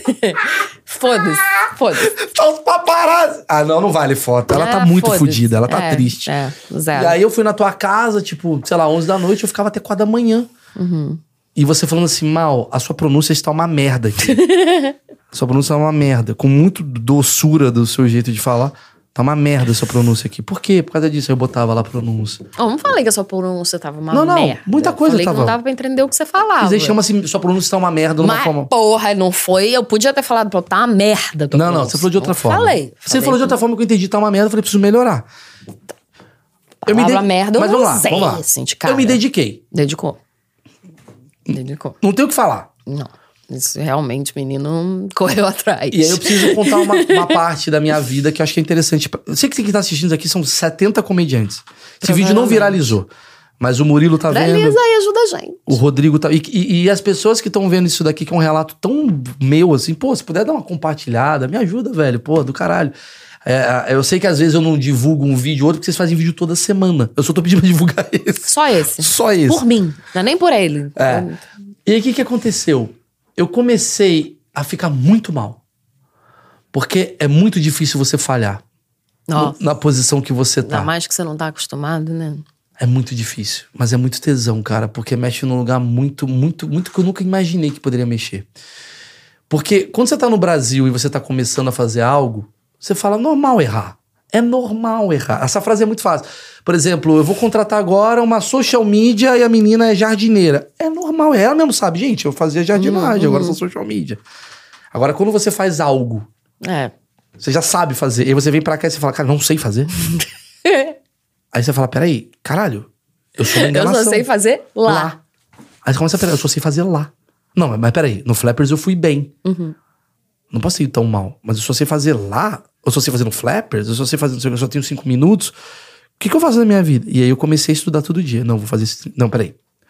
Esse texto precisa estar bom. E aí, os Estados Unidos é muito louco. A Jade me postou uma foto que eu fiz por acaso com ela no improv, que eu fui assistir ela. E aí eu não sei porque eu acho que o Neil Brennan segue ela. Neil Brennan é simplesmente pra explicar o cara que escreveu o Chappelle Show junto com o Dave Chappelle. É um dos maiores que tem. Um abraço pro Neil Brennan. Não, falei, é um dos maiores comediantes que tem no mundo, assim, de, Ele é um de roteirista respeitado e o excelente. caralho. Não sei por que ele viu que eu seguia ele. Ele deve ter clicado, quem é Jade tá? E quando ele viu eu tô seguindo ele, ele me mandou uma mensagem: Ó, você é do Brasil tal. Pô, eu queria fazer uns shows no Brasil. O que, que você me recomenda? Eu falei, Neil Brennan tá me mandando mensagem. Mas que porra avulsa. Eu falei, fala, Nil, tudo bem? E de repente eu tô, eu- de repente eu tô tipo assim, oi, Nil. Deixa, então, deixa eu ensinar é, aqui vou um te cabelo das pedras. É, ouve só, tem um lugar chamado Espírito Santo, sabe assim, tipo, New Brennan. Aí papo vai, papo vai. Eu falei, maluco, vem cá, deixa eu fazer uma pergunta. Eu sou muito seu fã. Você tá fazendo show em algum lugar aqui em LA? Ele falou, tô aqui em Santa Mônica. Na, na rua tal, tal, tal, é um bar de, de testes. Uma noite de testes. Noite de testes minha. Você quer ir lá treinar seu inglês? Aí eu até perguntei pra você treinar seu inglês é o quê? A Manu até falou, cara, eu acho que não sei se ele tá te chamando pra fazer show. Talvez é pra treinar seu inglês se eu ouvir. Ah, vou, vou lá, vou lá, vou lá. Mas eu falei, eu vou, mas eu vou, vou estudar. Vai que. Vai que chamam pra fazer o zumbi. Não, eu acho que eu falei pra você que ele tava te chamando pra eu fiquei na fazer show. dúvida. É, a gente tava na dúvida. É, não, não, a gente tava na- ficou na dúvida se era pra fazer naquela noite, Ah, sim. né? Ou em uma futura Uma noite. futura noite. Mas eu não sabia se era Mas aquela você ia noite. assistir. Aí eu falei, tipo assim, eu tava preparado pra fazer o zumbi. Sim, sim. Eu vou estudar. Uhum. Estudei, caralho, meu texto melhor aqui, melhor aqui, melhor aqui, melhor aqui. Aí eu tô lá no Santa Mônica, esqueci o nome do lugar, West Side Comedy. que é um teatrinho, sei lá, de 100 pessoas, vai, no máximo. É, né? Acho que nem tem tudo aquilo. Deve Bem ser pequenininho, no mano, de teste e tal. 80 pessoas. Aí eu vejo ele chegando no New Brennan, assim, com um capuzinho assim, ele vai entrando no camarim, né? Tipo. Aí eu mando uma mensagem pra ele, cara, tô aqui. Ele falou, entra aqui, no meu camarim, tô na porta. Eu falei, caralho, vou chupar o pau do New Brennan. Não. E é assim que você consegue assim que eu spots consegui. in LA. Não. Aí eu bati na porta e tal, ele abriu, a- aí abriu a porta a Sarah, que Uhum. a Sarah é uma das maiores hoje bookers que tem aqui, né? Uma- que agencia, agencia não, que fecha Uhum. Ela é show. produtora. é. produtora. Aí eu vou lá, converso com ele, com. Ele, e aí, beleza, tal. Pô, que legal, você tá me conhecendo. Eu falei, pois é, cara. E aí, o que você quer fazer tal? Show lá no Brasil, falando pra ele. Ele falou, eu quero. Como é que é a cena lá? Você acha que eu consigo lotar? Eu falei, caralho, Patrick Maia lota, você consegue. Um abraço Adriana Maia. Não, eu falei, cara, lota, lógico que você lota. Todo mundo consegue, vai ter um público. Mas a galera sabe falar inglês, sabe fazer inglês, lógico que faz inglês, não sei o quê. Ele meio na dúvida, me perguntando a comida, não sei o que, não sei o que lá. E papo vai, papo vem. Ele falou, não, não, tô com um texto novo tal. Aí eu comecei a falar que o Tree Mics dele bomba. Ele, porra, que porra, eu queria que o Blocks bombasse. Falei que o Tree Mics é diferente, cara, são três microfones. Ele, ah, entendi, tá legal. Você quer subir e fazer? Aí foi na hora que você me mandou mensagem pra eu fazer. Aí eu falei, não, não, não quero subir, não. Eu quero fazer o espeto da brasa no Brasil. Vim aqui, filha da Em puta, Bangu. pra lavar o teu carro. Aí eu falei, quero, velho, quero. E aí aconteceu uma cena surreal da minha vida. Faz parte das cenas surreais da minha vida. Tinha três caras na, nesse comedy fazendo noite de testes, três comediantes profissionais, sei lá o que era. Três comediantes aqui da cena de, dos Estados Unidos, Los Angeles. E aí um deles me chama. E eu faço. Eu achei na minha cabeça. Eu tava tão meio desgostoso de mim, assim, tipo, meio que, ah, eu fui mal da última vez e tal. Não faz tempo que eu não faço um gol, aquela coisa. Eu achei que eu fui mal. Eu falei, caralho, eu- fui mal. Aí você falou pra mim. Não, eu achei que fui mal. Aí eu saí do palco, eu apresento o Neil Brennan. Uhum. Eu tenho essa foto. Eu falo, ladies and gentlemen, give it up for Neil Brennan. E ele entra, a primeira coisa que ele faz é comentar uma piada que eu fiz. Uhum. Quase como um endosso de que ele gostou. Tipo, ah, esse moleque é foda, não sei o que. Ele falou um negócio do Jesus, puta que pariu. Ele fez uma brincadeira assim comigo, mas quase como dando continuidade à minha piada, que é uma coisa muito foda, né? Mas quem tá dando continuidade à minha piada é um cara do, da- do Chapéu Show. O tijolo eu que botei. Ele foi lá e botou a outro tijolo. E ficou boa a piada que ele botou, né? Foi botando e tal. E aí eu saí meio assim, meio caralho e tal. Aí acabou o show. ah, ele foi embora. Ele saiu meio correndo. Ele ia pra Comment Store. Ele ia pra Comedy Store. E ah, chegou uns comediantes. Comediantes não, chegou um- umas pessoas do público e começaram a me cumprimentar. Você se lembra disso? Eu lembro, eu falei pra, pra você na, caras na só- hora. O que, que eles fizeram? Os caras olharam pra mim e falaram assim, mano, you- You're funny. eu sou funny, you kill it. A- a- adorei seu texto, aquele seu texto. Falei, mano, eu vim no show do Neil Brennan, o cara tá comentando comigo. Não fui o melhor do que o Neil Brennan, é isso que eu tô falando. Tô falando assim, caralho, é uma noite de gente criteriosa, porque o cara gosta do Neil Brennan. Não é que o cara veio no stand-up do amendoim e vou ver o que tá tendo. Não, eu vim porque eu sei, é que é a noite de teste do Neil Brennan. E tem um brasileiro testando. E eu falei, caralho, então acho que eu fui bem. Olha como é que a percepção é uma merda, né? Então eu fui bem. Então eu fui bem, Manu. Aí você falou, cara, tu foi bem. Tu foi bem. Mas, Manu, eu não, mas você tava tranquilo. Sei lá, acho que eu treinei tanto, tava tranquilo. E nessa mesma noite, a Sarah, que é essa mulher que é, além de grande agenciadora de show, ela é amiga do Chapéu, conhece todo mundo da comédia. Ela me perguntou assim, falou, cara, você quer fazer show em outro lugar também? Eu falei, quero pra caralho. Você quer fazer na Comedy Store? Que era tipo um sonho fazer na Comedy Store. Eu falei, quero, quero, quero. Caralho, essa mulher vai pedir pra eu comer ela, né? Eu comi. Não. Não, brincadeira. É assim que você consegue spots em ela. Você quer fazer no Comedy Store? Sexta-feira vai ter um show da Chan- Chante, é, Waynes. Chantei Waynes, que é uma das irmãs Waynes e tal. Falei, quero, Sobrinha. lógico. Hã? Sobrinha. Sobrinha? Não, que é uma da família. Aí ela me anotou e tal. Eu falei, caralho, mano. E eu saí com aquela visão. É muito engraçado, porque o Primeiro show que eu fiz, eu falei, cara, eu não quero ter outro show pra não tirar esse gostinho de que foi bom. Aí depois eu fiz o segundo show, eu falei, cara, agora eu preciso fazer outro show porque eu quero tirar esse gostinho do foi ruim.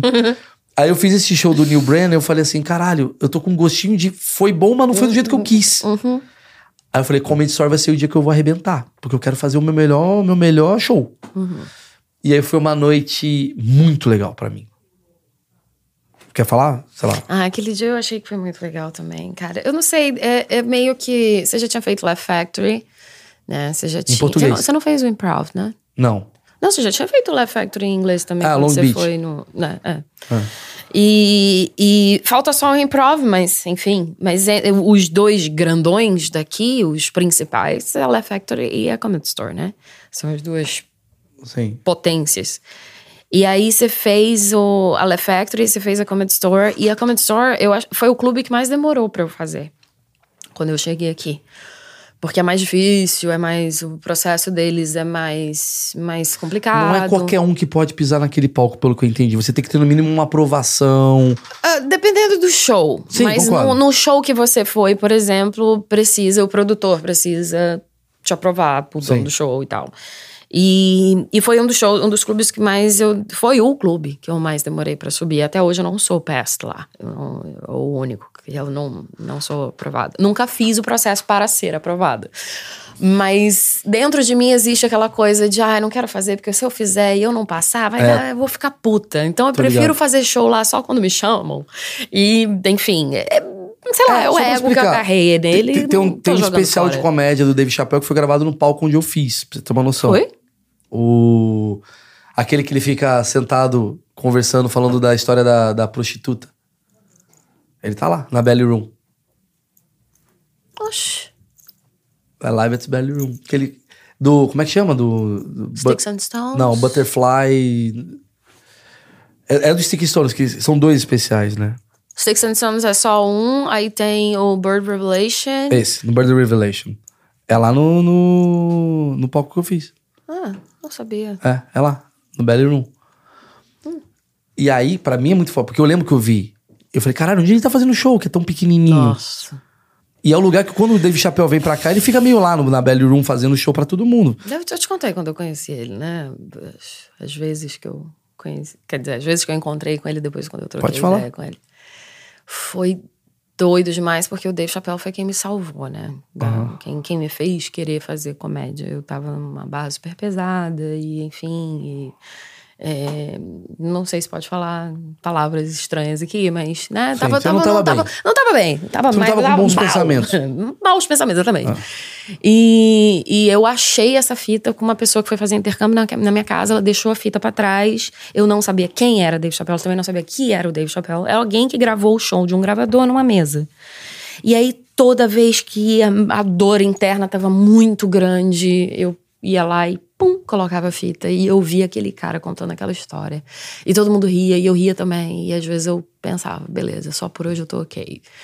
E aí, às vezes, eu ficava triste, não ouvia, eu ficava com medo de decorar aquela fita, e a fita não fazia mais efeito, mas a fita continuava fazendo efeito. Até o dia que aquela fita cuspiu toda pra...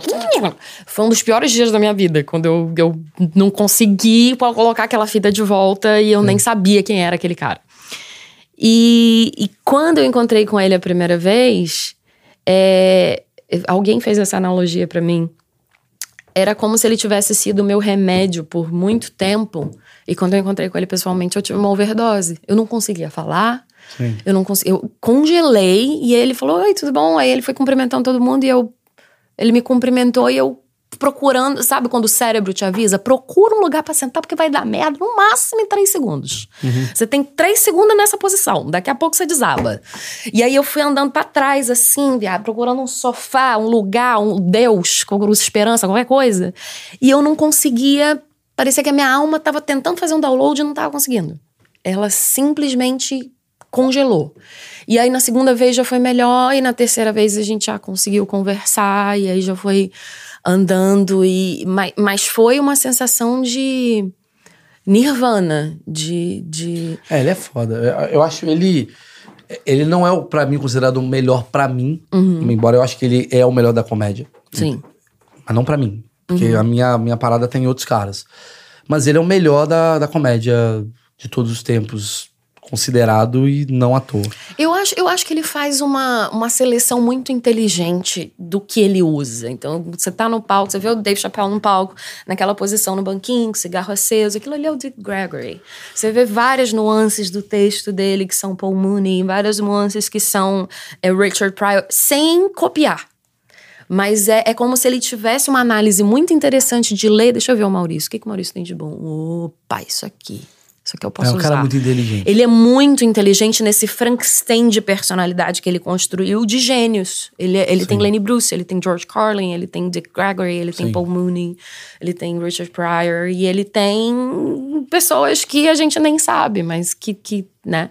Então eu acho que ele é muito inteligente nesse sentido de tá sempre melhorando, tá sempre construindo e tá sempre ouvindo, tá sempre falando com pessoas. É, do caralho. É- é- então, nesse, é, é nesse palco que eu fiz que ele senta pra ficar três horas batendo papo com a plateia. Quando ele vem pra Los Angeles, ele fica meio que. Tem, tem uma coisa meio do clássicos quatro horas de show do, É. do, do Dave Chappelle na Belly Room. Então, pra mim, quando eu sento lá, eu chego na Belly Room, que é uma das principais salas do, do Comedy Store, bate um negócio muito estranho. Eu falei, mano, Robbie Williams fechou aqui onde eu tô. É. Robin Williams. O Robin Williams olhava pra mesma cadeira que eu tô olhando. E aquela. Será que essa luz aqui tava quebrada quando tava o Robin Williams? Você Começa a pirar, sabe assim? Será que o Robin Williams via essa coisa aqui? Será que o Robin Williams mijava do jeito que eu tô mijando? O Richard Pryor, essa é a turma que tava lá naquele palco. Aí quando eu subo naquele palco, e as pessoas que estão lá estão acostumadas com o critério da Comedy Store, me dá um negócio tipo assim: o que eu tô fazendo? mano? É, aqui não dá pra ir mal, não, irmão. Eu não posso ir mal. E ali foi meu melhor show. É, ele foi. Foi. Daniel Brandon também foi muito bom, mas ali foi. Eu acho que ele. Ali eu acho que tava. Foi a sua, meio que a sua consagração de, ok, já fiz isso, ok, já fiz aquilo, e já aqui eu já vi que não dá certo, e eu já vi que se eu for para um lado mais coeso, mais seguro, isso aqui também vai me dar mais segurança, e quando eu tô mais seguro é mais legal, e não sei o que e tal, e porra. Você foi mais. ah, Maduro. Maduro, é, eu acho que foi isso. Essa é a parte da comédia que eu acho muito legal que as pessoas precisam entender. A comédia é um processo. Se você não é o Afonso Padilha que faz 20 sessões na semana, Quantas vezes o Afonso Padilha vai ser é, botar, um você não- citado nesse podcast? Quem adivinhar no final vai ganhar a camiseta da se você Insider. não é o Afonso Padilha que faz 20 sessões na semana, ou o Rodrigo Max que faz outras 20, ou o. Quem mais faz? O Ventura que faz outras 20, não entra nessa de eu vou fazer um texto hoje e vou postar e é o texto que tá, porque eu que tenho 15 anos de profissão, o Padilha que tem 10, sei lá, 15 também, sei lá. A gente pega o primeiro texto e a gente sabe que aquele texto não funcionou 100%. Uhum. Então a gente vai mexer. O Topadilha, o que, que ele faz? Ele pega e fala: ih, caralho, esse texto não ficou tão bom, não. Segunda sessão, melhora. Hum, tá, boa. Terceira sessão. Hum, piorou. Quarta sessão. Ih, ficou melhor do que a primeira. Já temos um vídeo. Quinta sessão. Ficou melhor. Oitava sessão.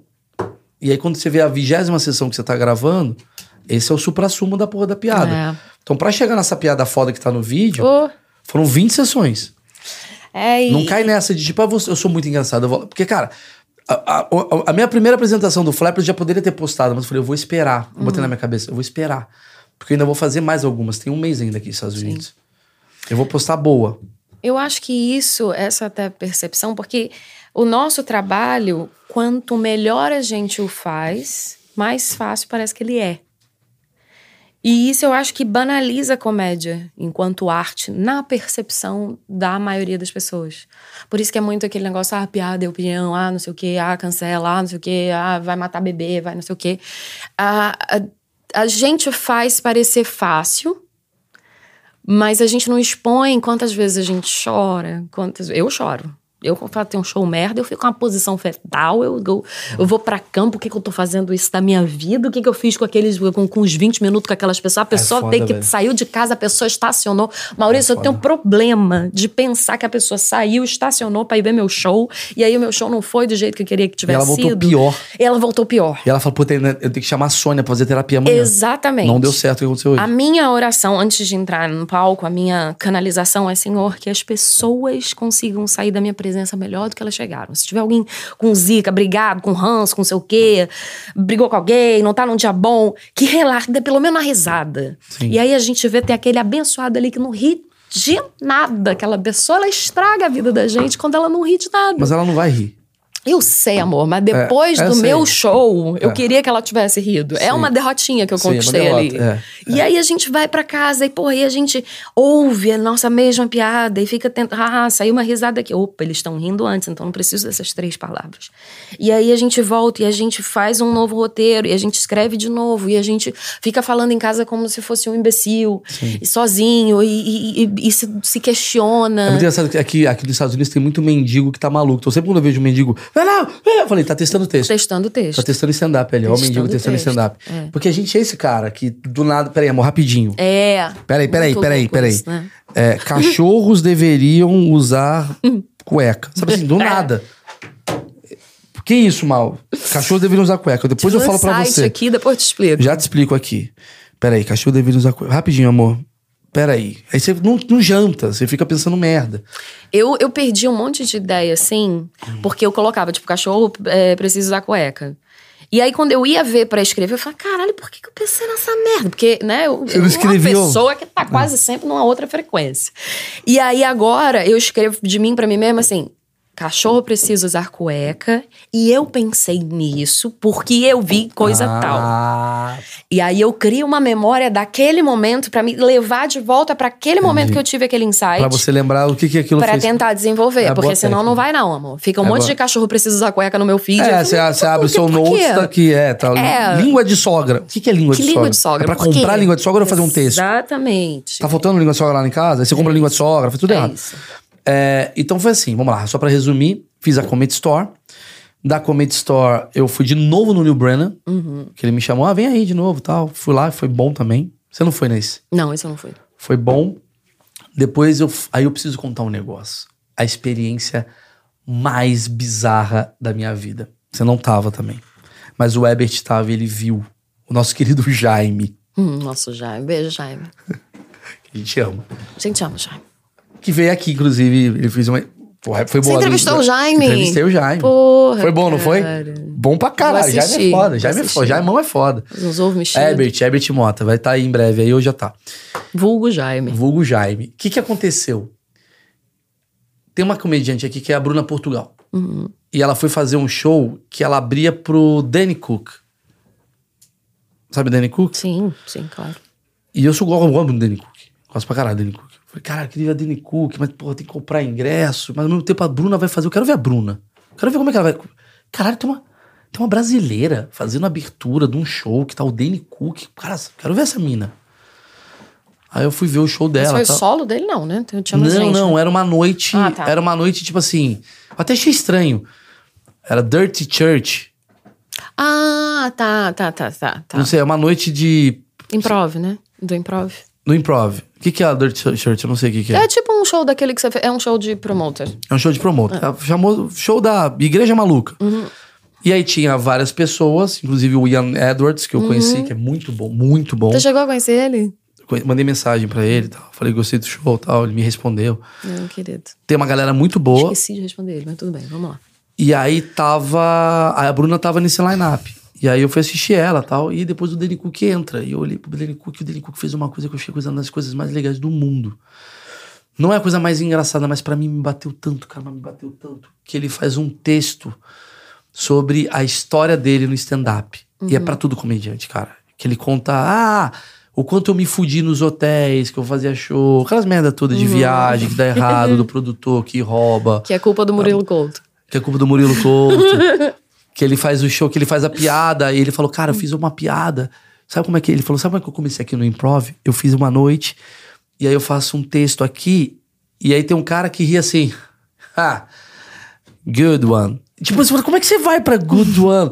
E a menina daqui tá meio assim, com uma cara de tipo, oi, eu quero pedir uma coca. Ele, faz, ele, ele conta de um jeito muito engraçado. Eu falei, caralho, que situação de merda, né?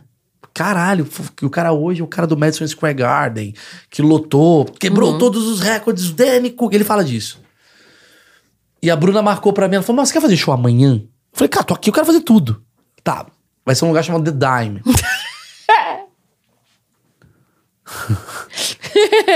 Ela não deu essa risada, não. Não, mas né, às vezes, às, às vezes é bom. Eu preciso contar essa experiência, gente. A experiência mais, mais louca que eu já fiz com comédia na minha vida. Mas tem show bom lá, cara. É Então. porque eu ri porque eu lembrei da história. Porque eu, Aí fui eu e o Jaime, né? O Jaime. Eu achei. Vou, vou contar o que é o The Dime, cara. Eu preciso contar. Cheguei no The Dime. The Dime fica aqui na Melrose, talvez. Fairfax. Fairfax. Pô, um lugar bacana aqui do, do- de Los... Pô, na Fairfax, eu falei, cara, vai ser um lugar. Aí o Abbott, o Jaime, né? Deu uma. Eu falei, já fez cagada, já, já deu de burro. Já chamou amigos. Ih. Chamar dois amigos pra te ver, porque é na Fairfax. Ah, mas é legal, pô. Gente que traz gente pro seu show é sempre uma pessoa muito querida. Sim. Sim, mas ao mesmo tempo, sabe quando você tá falando assim, eu não sei o que, que é lá? Não- Porque vai que esse cara. O Los Angeles é foda, porque você chama o cara, o cara é o, é é o Wagner Moura. Ah, tá indo um amigo meu, é- tá o Wagner Moura lá no. no- sabe? Tem um rato passando e tá o Wagner Moura olhando pra você. Você fala, mano, que fudi a vida do Wagner Moura. O Wagner Moura tá puto agora comigo. Se ela tá um cara. Chegar em casa, você vai chorar numa posição fetal e tal. E o Wagner Moura Ah. também, por que, que eu saí de casa? Exato. Tá todo mundo achando que eu sou um merda. É, e sabia que eu tenho, eu sou muito assim, eu não quero ser a pessoa que, que faz esse pensamento ocorrer, porque eu sempre tenho esse pensamento. Eu Ah, eu saio tenho. de casa, aí chega, acontece alguma coisa que eu penso, puta, por que, que eu vim pra essa merda? E eu não, eu não quero ser a eu não pessoa. quero a pessoa que gerou o que, que eu vim fazer essa merda. Exatamente, eu não quero ser essa Eu pessoa. não quero ser a pessoa que faz ter- você fazer esse podcast pensando assim, cara, podia estar em casa fazendo essa merda aqui. O Caco, assim, caralho, quase de porra, sei lá quantos dólares. Puta que pariu, podia estar vendo série. Eu me sinto. Por isso que eu tenho uma preocupação. Cara, eu tô atrasado, desculpa, eu tô tentando, foi mal. Não é que eu tô de descaso, eu sou maluco mesmo, faço as merdas. E aí, problema. cara, o Herbert me leva um casal. Eu preciso contar por que, que é engraçado isso. Porque na hora que a gente chega nesse, nesse The Dime, era 8 horas da noite o show. E eu tava meio atrasado, assim, tipo, mas não atrasado, era 10 pras 8.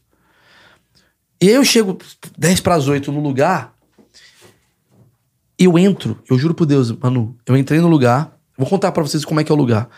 A porta abre, aí é um lugar meio escuro pra caralho. Tem uns sofás meio de puteiro anos 80. Sabe aquele sofá meio rasgado, assim, uma coisa meio. É uns puteiros dos anos 80. Tipo assim, sabe? O John Travolta cheirou ali, sabe assim, esses lugares assim? Duvido muito. Aí uma coisa meio, mas muito pequeno. O tamanho do lugar, eu não tô zoando. É, Essa sala é aqui. essa sala aqui. É essa sala aqui. A gente tá numa sala de o quê? 10 por. Sei lá, 10 por 2. É um tipo, é um nada. Tipo isso. É isso. É Caixinha. esse lugar, esse lugar aqui, com essa amplitude. Tanto que eu cheguei e eu pensei, hum, o palco é lá atrás. Uhum. E eu olhei e falei, não, o palco é ali, naquele lugar que não é um palco. É só um lugar.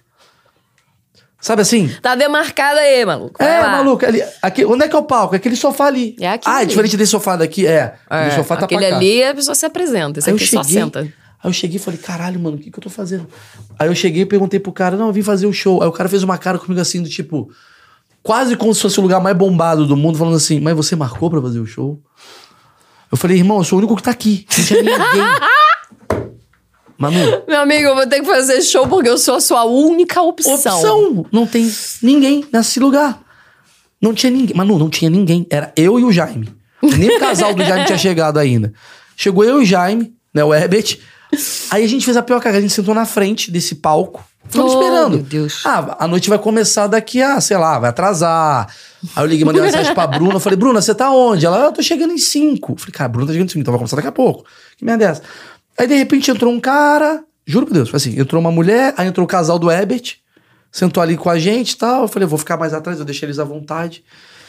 E com cinco pessoas nesse bar, entra um comediante, muito bom comediante até, Adam Hunt, talvez. É um comediante daqui, Adam, alguma coisa. Ele entra. Não com- é Adam Ray, não, né? Não vou lembrar. Adam Ray, acho Ele começou a me não. seguir, eu não sei o nome dele. Ele pega o microfone e fala: Hey, ah, vamos começar aqui? Eu falei, mano, mas tem quatro pessoas. E dessas quatro pessoas, três eu trouxe. Tá estranho. Dessas, três, dessas quatro pessoas, três eu, sou, eu trouxe e uma sou eu. Uma sou eu. Não, tinha mais dois, assim, tipo, eu não tô zoando. Não é que eu tô falando. Não, eu ah, acredito. Tem um cara, assim, com uma cara de tipo assim. Eu já de- fiz show em puteiro, cara. É, então. Aí tinha um cara com uma cara de boné triste, assim, meio caralho. Aí tinha uma. Eu lembro que eu vi que era uma, era uma chinesa muito bonita. A outra pessoa, uma chinesa bonita, assim. Eu falei, se vestiu toda. Deve ser mulher de algum deles, Uhum. né? Aí, esse Adam entrou, aí, beleza, galera, como é que vocês estão? Tudo bem? Bom, a gente vai dar início. Ele fez aquelas piadinhas que não entrou. Porque não entra, não Com entra. quatro pessoas fica São complicado. cinco pessoas. Aí só vejo o Ebert tentando ser legal. Hehe, rindo, pra agradar um americano e uma situação meio merda. Aquela risada assim. de pena, né? E eu não vou rir, porque eu sou comediante, eu tô preocupado com o meu texto. Porque na minha cabeça, assim, eu não tô relaxado. Fudeu, eu sou o próximo. Parece que tá muito legal, mas não tá. E na minha cabeça já tá assim, cara, troca aquela piada, já vai, já sobe e fala. Qual piada que eu tenho pra coisa vazia? Pô, tá tão vazio que o quê? Tá tão vazio que o quê? Que porra é essa? Não sei o quê. O que, que eu faço? Caralho, o rato aplaudiu, essa piada entra. É, Não é, tinha rato lá, Não, mas- tinha. mas sabe assim, pi- piadas que eu já tô no meio do caminho. Será que essa piada é racista se eu fizer aqui? Sabe assim, não sei mais nada. Eu não tô fudido. Meu. Bugou. Fudeu, fudeu. Bugou. Fudeu, não sei o que eu faço. Tela azul. Tela azul. E aí. Ih, vai que- ser foda a galera que tá assistindo explicar o que que é tela azul. Tem Não, como galera sabe. colocar, sabe? Ah. E aí vem a pior coisa pra mim. Hum. Porque na hora que o cara tá no- na, na comédia, ele fala assim: Ladies and gentlemen, Brian Russell. E o Brian Russell é um dos caras que estava assistindo. Ou seja, o cara não tava nem lá pra assistir. Ele e aí eu olhei lá pra chinesa e eu falei: Cara, essa chinesa então deve ser a próxima comediante. Sim. Puta merda. Ninguém tava lá. Ninguém tava lá. Aí o Brian. tinha Ru- plateia. Não tinha plateia. A plateia era o Ebert que você levou. Sim! a plateia! Era o Jaime! Ah, porra, maluco, tu tinha que arrebentar então. A plateia era 100% tua. Calma, calma. Tinha que arrebentar. calma. Se eu fosse naquele momento, eu arrebentava. eu mandei mal no, no meio. Porque assim, e é muito engraçado que tava o Ebert conversando com o casal, querendo ver há 30 anos. Pô, você tá bem aqui? Os caras, ô, where you from? Já começou. então todos os comediantes entravam e ficavam, e aí, Ebert, qual é seu nome? Ah, como é que você vai fazer interação com uma pessoa? Só tem uma pessoa na plateia. E você quer saber o que me fudeu? Porque Isso, Não. exatamente Não, isso. o que me fudeu A ausência de plateia. Também. Foi a pergunta pro Herbert, where you from? Ele fala Brasil. Aí o cara começa a fazer piada de Brasil. Eu falei, caralho, eu, eu só tenho piada de Brasil. Então os comediantes estão subindo e fazendo as minhas piadas antes de Nossa mim. senhora, é muito horrível isso. Caralho, eu tava me afundando de... Aí eu falei assim, mano, eu vou tomar uísque. Eu vou tomar uísque. Pá, bum, pá, dois, pá, três. Igual o dia que eu comecei. Primeira vez que eu comecei, primeira vez que eu subi no palco. Eu subo no palco e eu bebo três uísques. Eu subo no palco e eu fico sóbrio. É uma coisa bizarra.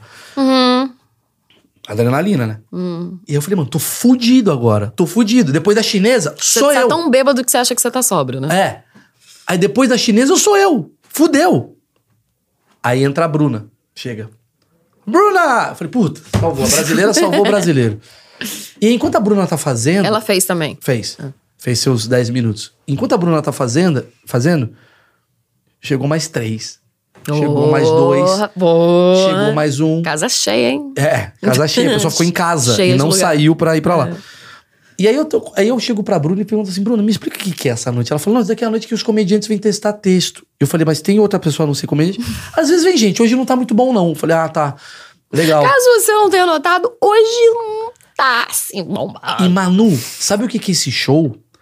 É quando você... Às vezes o comediante faz uma piada muito boa. Você vê que a piada é boa. Só que a risada de comediante é uma merda. É. Ah, Não, isso é, isso é gargalhada de comediante. Risada de comediante é boa. Boa. cabecinha dele. boa. Boa.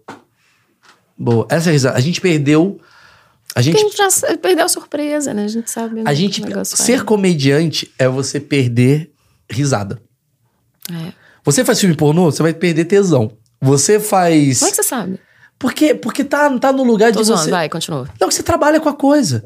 Então você não tem a mágica. A mágica é você que revela. Você é o mágico. Ah, mas você não consegue ter mágica com outras pessoas? Porque, Sim, pô, eu rio com você, com ele, no carro. Eu não rio no seu show de comédia. Porque no seu show de comédia eu tô analisando. Porque eu sou, comé eu sou comediante. Então eu vejo você e fico assim, pô, essa piada. Porra, mano, tá indo bem pra caralho. Como é que mano tá indo bem pra caralho se eu não tô gargalhando? Mas eu sei que você tá indo bem pra caralho porque a galera tá gargalhando. Você, qualquer comediante. Você vai lá no show do Afonso Padilha, vai estar o cara falando, nossa, o Pa- Padilha tá arrebentando, né? E não ri, a gente não ri. A gente fica meio. Imagina um lugar que ninguém tá rindo e as pessoas estão testando pra ver se é boa a piada. Como é que você vai Eu saber falei, se é boa? Eu falei, que coisa de maluco isso aqui que eu tô vendo. E aí, e aí a Bruna falou assim pra mim uma hora assim: Mal, você quer desistir? Maravilhosa. Você quer desistir? É, tipo assim. Tipo você com o nosso podcast agora. né? Se fudeu que eu disse não. É, você quer desistir? Tipo assim, porra, tem certeza, caralho? Tá, relaxa, não precisa fazer. Eu sei que tá difícil. Meio carinhosa, assim, por mim, assim, do tipo, você não vai se fuder aí, né, mano? Você tem um milhão de seguidores, não, mano, você é o cara não, do tá Brasil. de boa aí. Vai ter 15 caras que vão te ver. Ninguém Uhum. te viu antes. Eu falei, não, mano, tô aqui, eu vou fazer. É, porra. E aí entra uma parada de um Inferno. culhão que eu não tenho. Mas aí entra o culhão. Isso que é foda da comédia. É. Tu põe um culhão, tu fala, mano, eu sou foda, eu vou fazer. Foda-se, eu, eu vou fingir que eu sou foda, eu vou fazer. É- é- a sensação que eu tive é quase quando eu fui pro Insano a primeira vez no Beach Park. Uhum. Que é aquele toboágua de 90 metros de altura, que você tá indo, você vai subir na escadinha meio falando assim. Vou voltar e você volta e as pessoas olham pra você e falam: Não, não, eu esqueci meu, meu, meu relógio. Você, quer, você quer dar uma Uhum. Você desculpa? queria muito ser resgatado daquele É, momento. eu queria ir né? embora. Eu falei, mano, eu não posso. E aí eu fui andando até o palco, juro por Deus, foi demorando na minha cabeça três horas. Pá, pá, pá. Porque a galera não tá nem olhando pra você. É, é- é o nível assim. Eu fui andando pro palco e eu olhei pro lado e tinha um cara assim meio que anotando. Assim, tipo assim, eu tô cagando o que você vai fazer. Palpite do jogo do bicho de amanhã. É. E os caras que faziam ir embora. Não é que a galera Claro. ficava. Fez, foi embora. Vou sair dessa porra, vou pra um claro, lugar. lógico. Vou assistir comédia. Assim? Vou embora daqui. Vou pra Left Factory. Vou pra Left Factory. Nossa, a galera é muito deprê. E vai na Left Factory, é os mesmos caras, só que tá bom. Sabe assim? Que tem plateia. tem plateia. Exato. E aí eu subo no palco. Eu pego o microfone, eu faço a primeira piada. E a risada é. É. do Ebert. Não é do Ebert.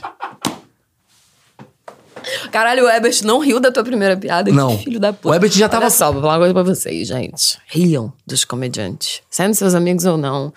Porra, quando vocês não riem. Só a não sei que a piada seja ruim. Ninguém merece rir de piada ruim. É, não. mas se a piada é boa, não, Se não, a não piada guarda. é ruim, não guarda, não. É, não se reprima. Pode rir. Pode Ri. rir. Ah, mas eu tenho risada Pode rir. estranha. A gente adora Eu vou dar a dica. Pode rir, porque daqui a pouco eu vou fazer a piada que você vai rir de verdade. Mas eu preciso que você ria de mentirinha no Exato, começo. pra dar confiança pra gente. A gente é muito É, carente. dá uma risadinha de mentira. Eu podia combinar. As três primeiras risadas. Não. Mas as três primeiras Não risadas. reprime a risada que tá querendo vir. É, as três primeiras risadas pode ser uma coisa meio assim, vou fazer pra ajudar ele. Porque depois a gente vai entrar num clima e vai ser do caralho. É tipo bicicleta de É, rodinha, bicicleta, né? é, vem com a mamãe. Vem com É a isso, rodinha. Vem com a rodinha. Até ali no meio, vambora. Caralho, E aí, que, que aconteceu? Eu fiz a piada e a risada foi. Ha! Uma pessoa Aí você falou, tô 15. arrasando. Não, aí eu lembrei do Danny Cook. Do texto. Hum. Que ele fazia uma piada e o cara falou, ah, good. Eu falei, mano, o Danny Cook Aí você fez o texto dele. Aí eu fui lá e fiz. Não, mas eu falei, assim, aí eu falei assim, caralho, o Danny Cook viveu isso. Hum, todo mundo vive Quem isso. sou eu pra achar que eu não posso viver isso de novo? Porque eu já Hum. vivi isso no Brasil. Mas agora nos Estados Unidos é muito pior, porque eu tô em uma língua que não é minha. Nossa.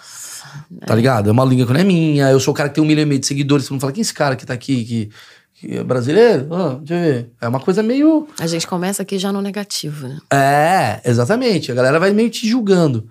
Aí eu fiz a segunda, não teve risada, a terceira não teve risada, aí a quarta teve um he, ho. Falei, duas já. eu já tá indo legal. Eu já tô arrebentando aqui, já fiz Aí outra você pessoa me termina o conhecer. show e você consegue saber a quantidade de risadas que É. você teve. É porque foi um show muito merda. Foi muito merda. Aí, aí, eu, Puta. aí eu fiz uma outra assim e tal, não, não entrou. Falei, porra, não tá entrando isso aqui. Aí eu fiz outra, oh, falei, é a nova, essa aqui. Papai Noel chegou aí. É, aí eu comecei a olhar pras pessoas, porque eu tava tão inebriado, e eu olhei pro negão que tava sentado aqui, moleque até bom. E eu tava fazendo aquele texto meu do pull out. Uhum. E ele tava assim, ó. Ele não tava rindo, ele tava Chapado. Entendeu? na minha brisa. Aí eu fazia uma piada, aí eu dava o punch, ele não ria. Não ria. de haha, ele fazia assim, ó. eu falei, filha da puta, solta. Solta essa porra. Faz o ha pra eu ver que, ah, o negão também. Sabe, até alguém. Tem, uma, tem isso, tem, tem muito aqui que eu, eu sempre falo nos meus shows, que é, é a, a galera fala, that's hilarious. É. É hilário. E por que, que você não tá rindo, filho da puta? Aí eu olhei pro negão. Se fosse hilário, você não tava fazendo um comentário. Você não tava fazendo um Você tava comentário. rindo, Você tava cacete. sem escrever. Nossa, é muito engraçado. É, nossa, estou morrendo de rir. Aí eu fiquei olhando pra, pra, pro cara, eu falei, mano, eu tô indo bem sim, eu vou até o final, eu tô indo bem. Aí eu fui indo e tal, e. Ah, oh, ah, ah, oh. No final deu o quê? Deu uma meia dúzia de. Deu oito risadas. 13 Mas risadas. o negão ficou o tempo todo comigo. Aí eu fui cumprimentar ele e ele falou, eu sou cego. Tô zoando.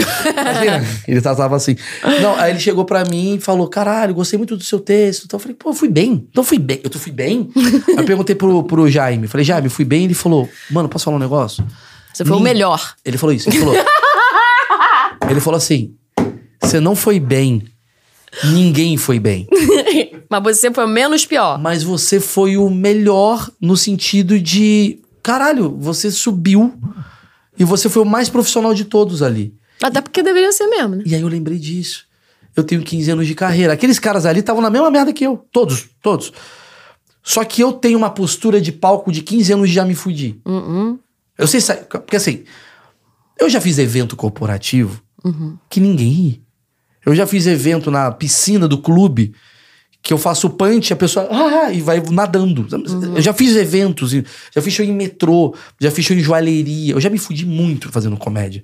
Já fiz CQC, que eu faço a piada do político me dá um soco. Sabe assim, tem muita coisa que aconteceu na minha vida pra eu estar naquele palco e achar que eu sou ruim. Eu não, não sou ruim. A noite não é uma noite pra rir. É uma noite de hum, ha, ho, rim.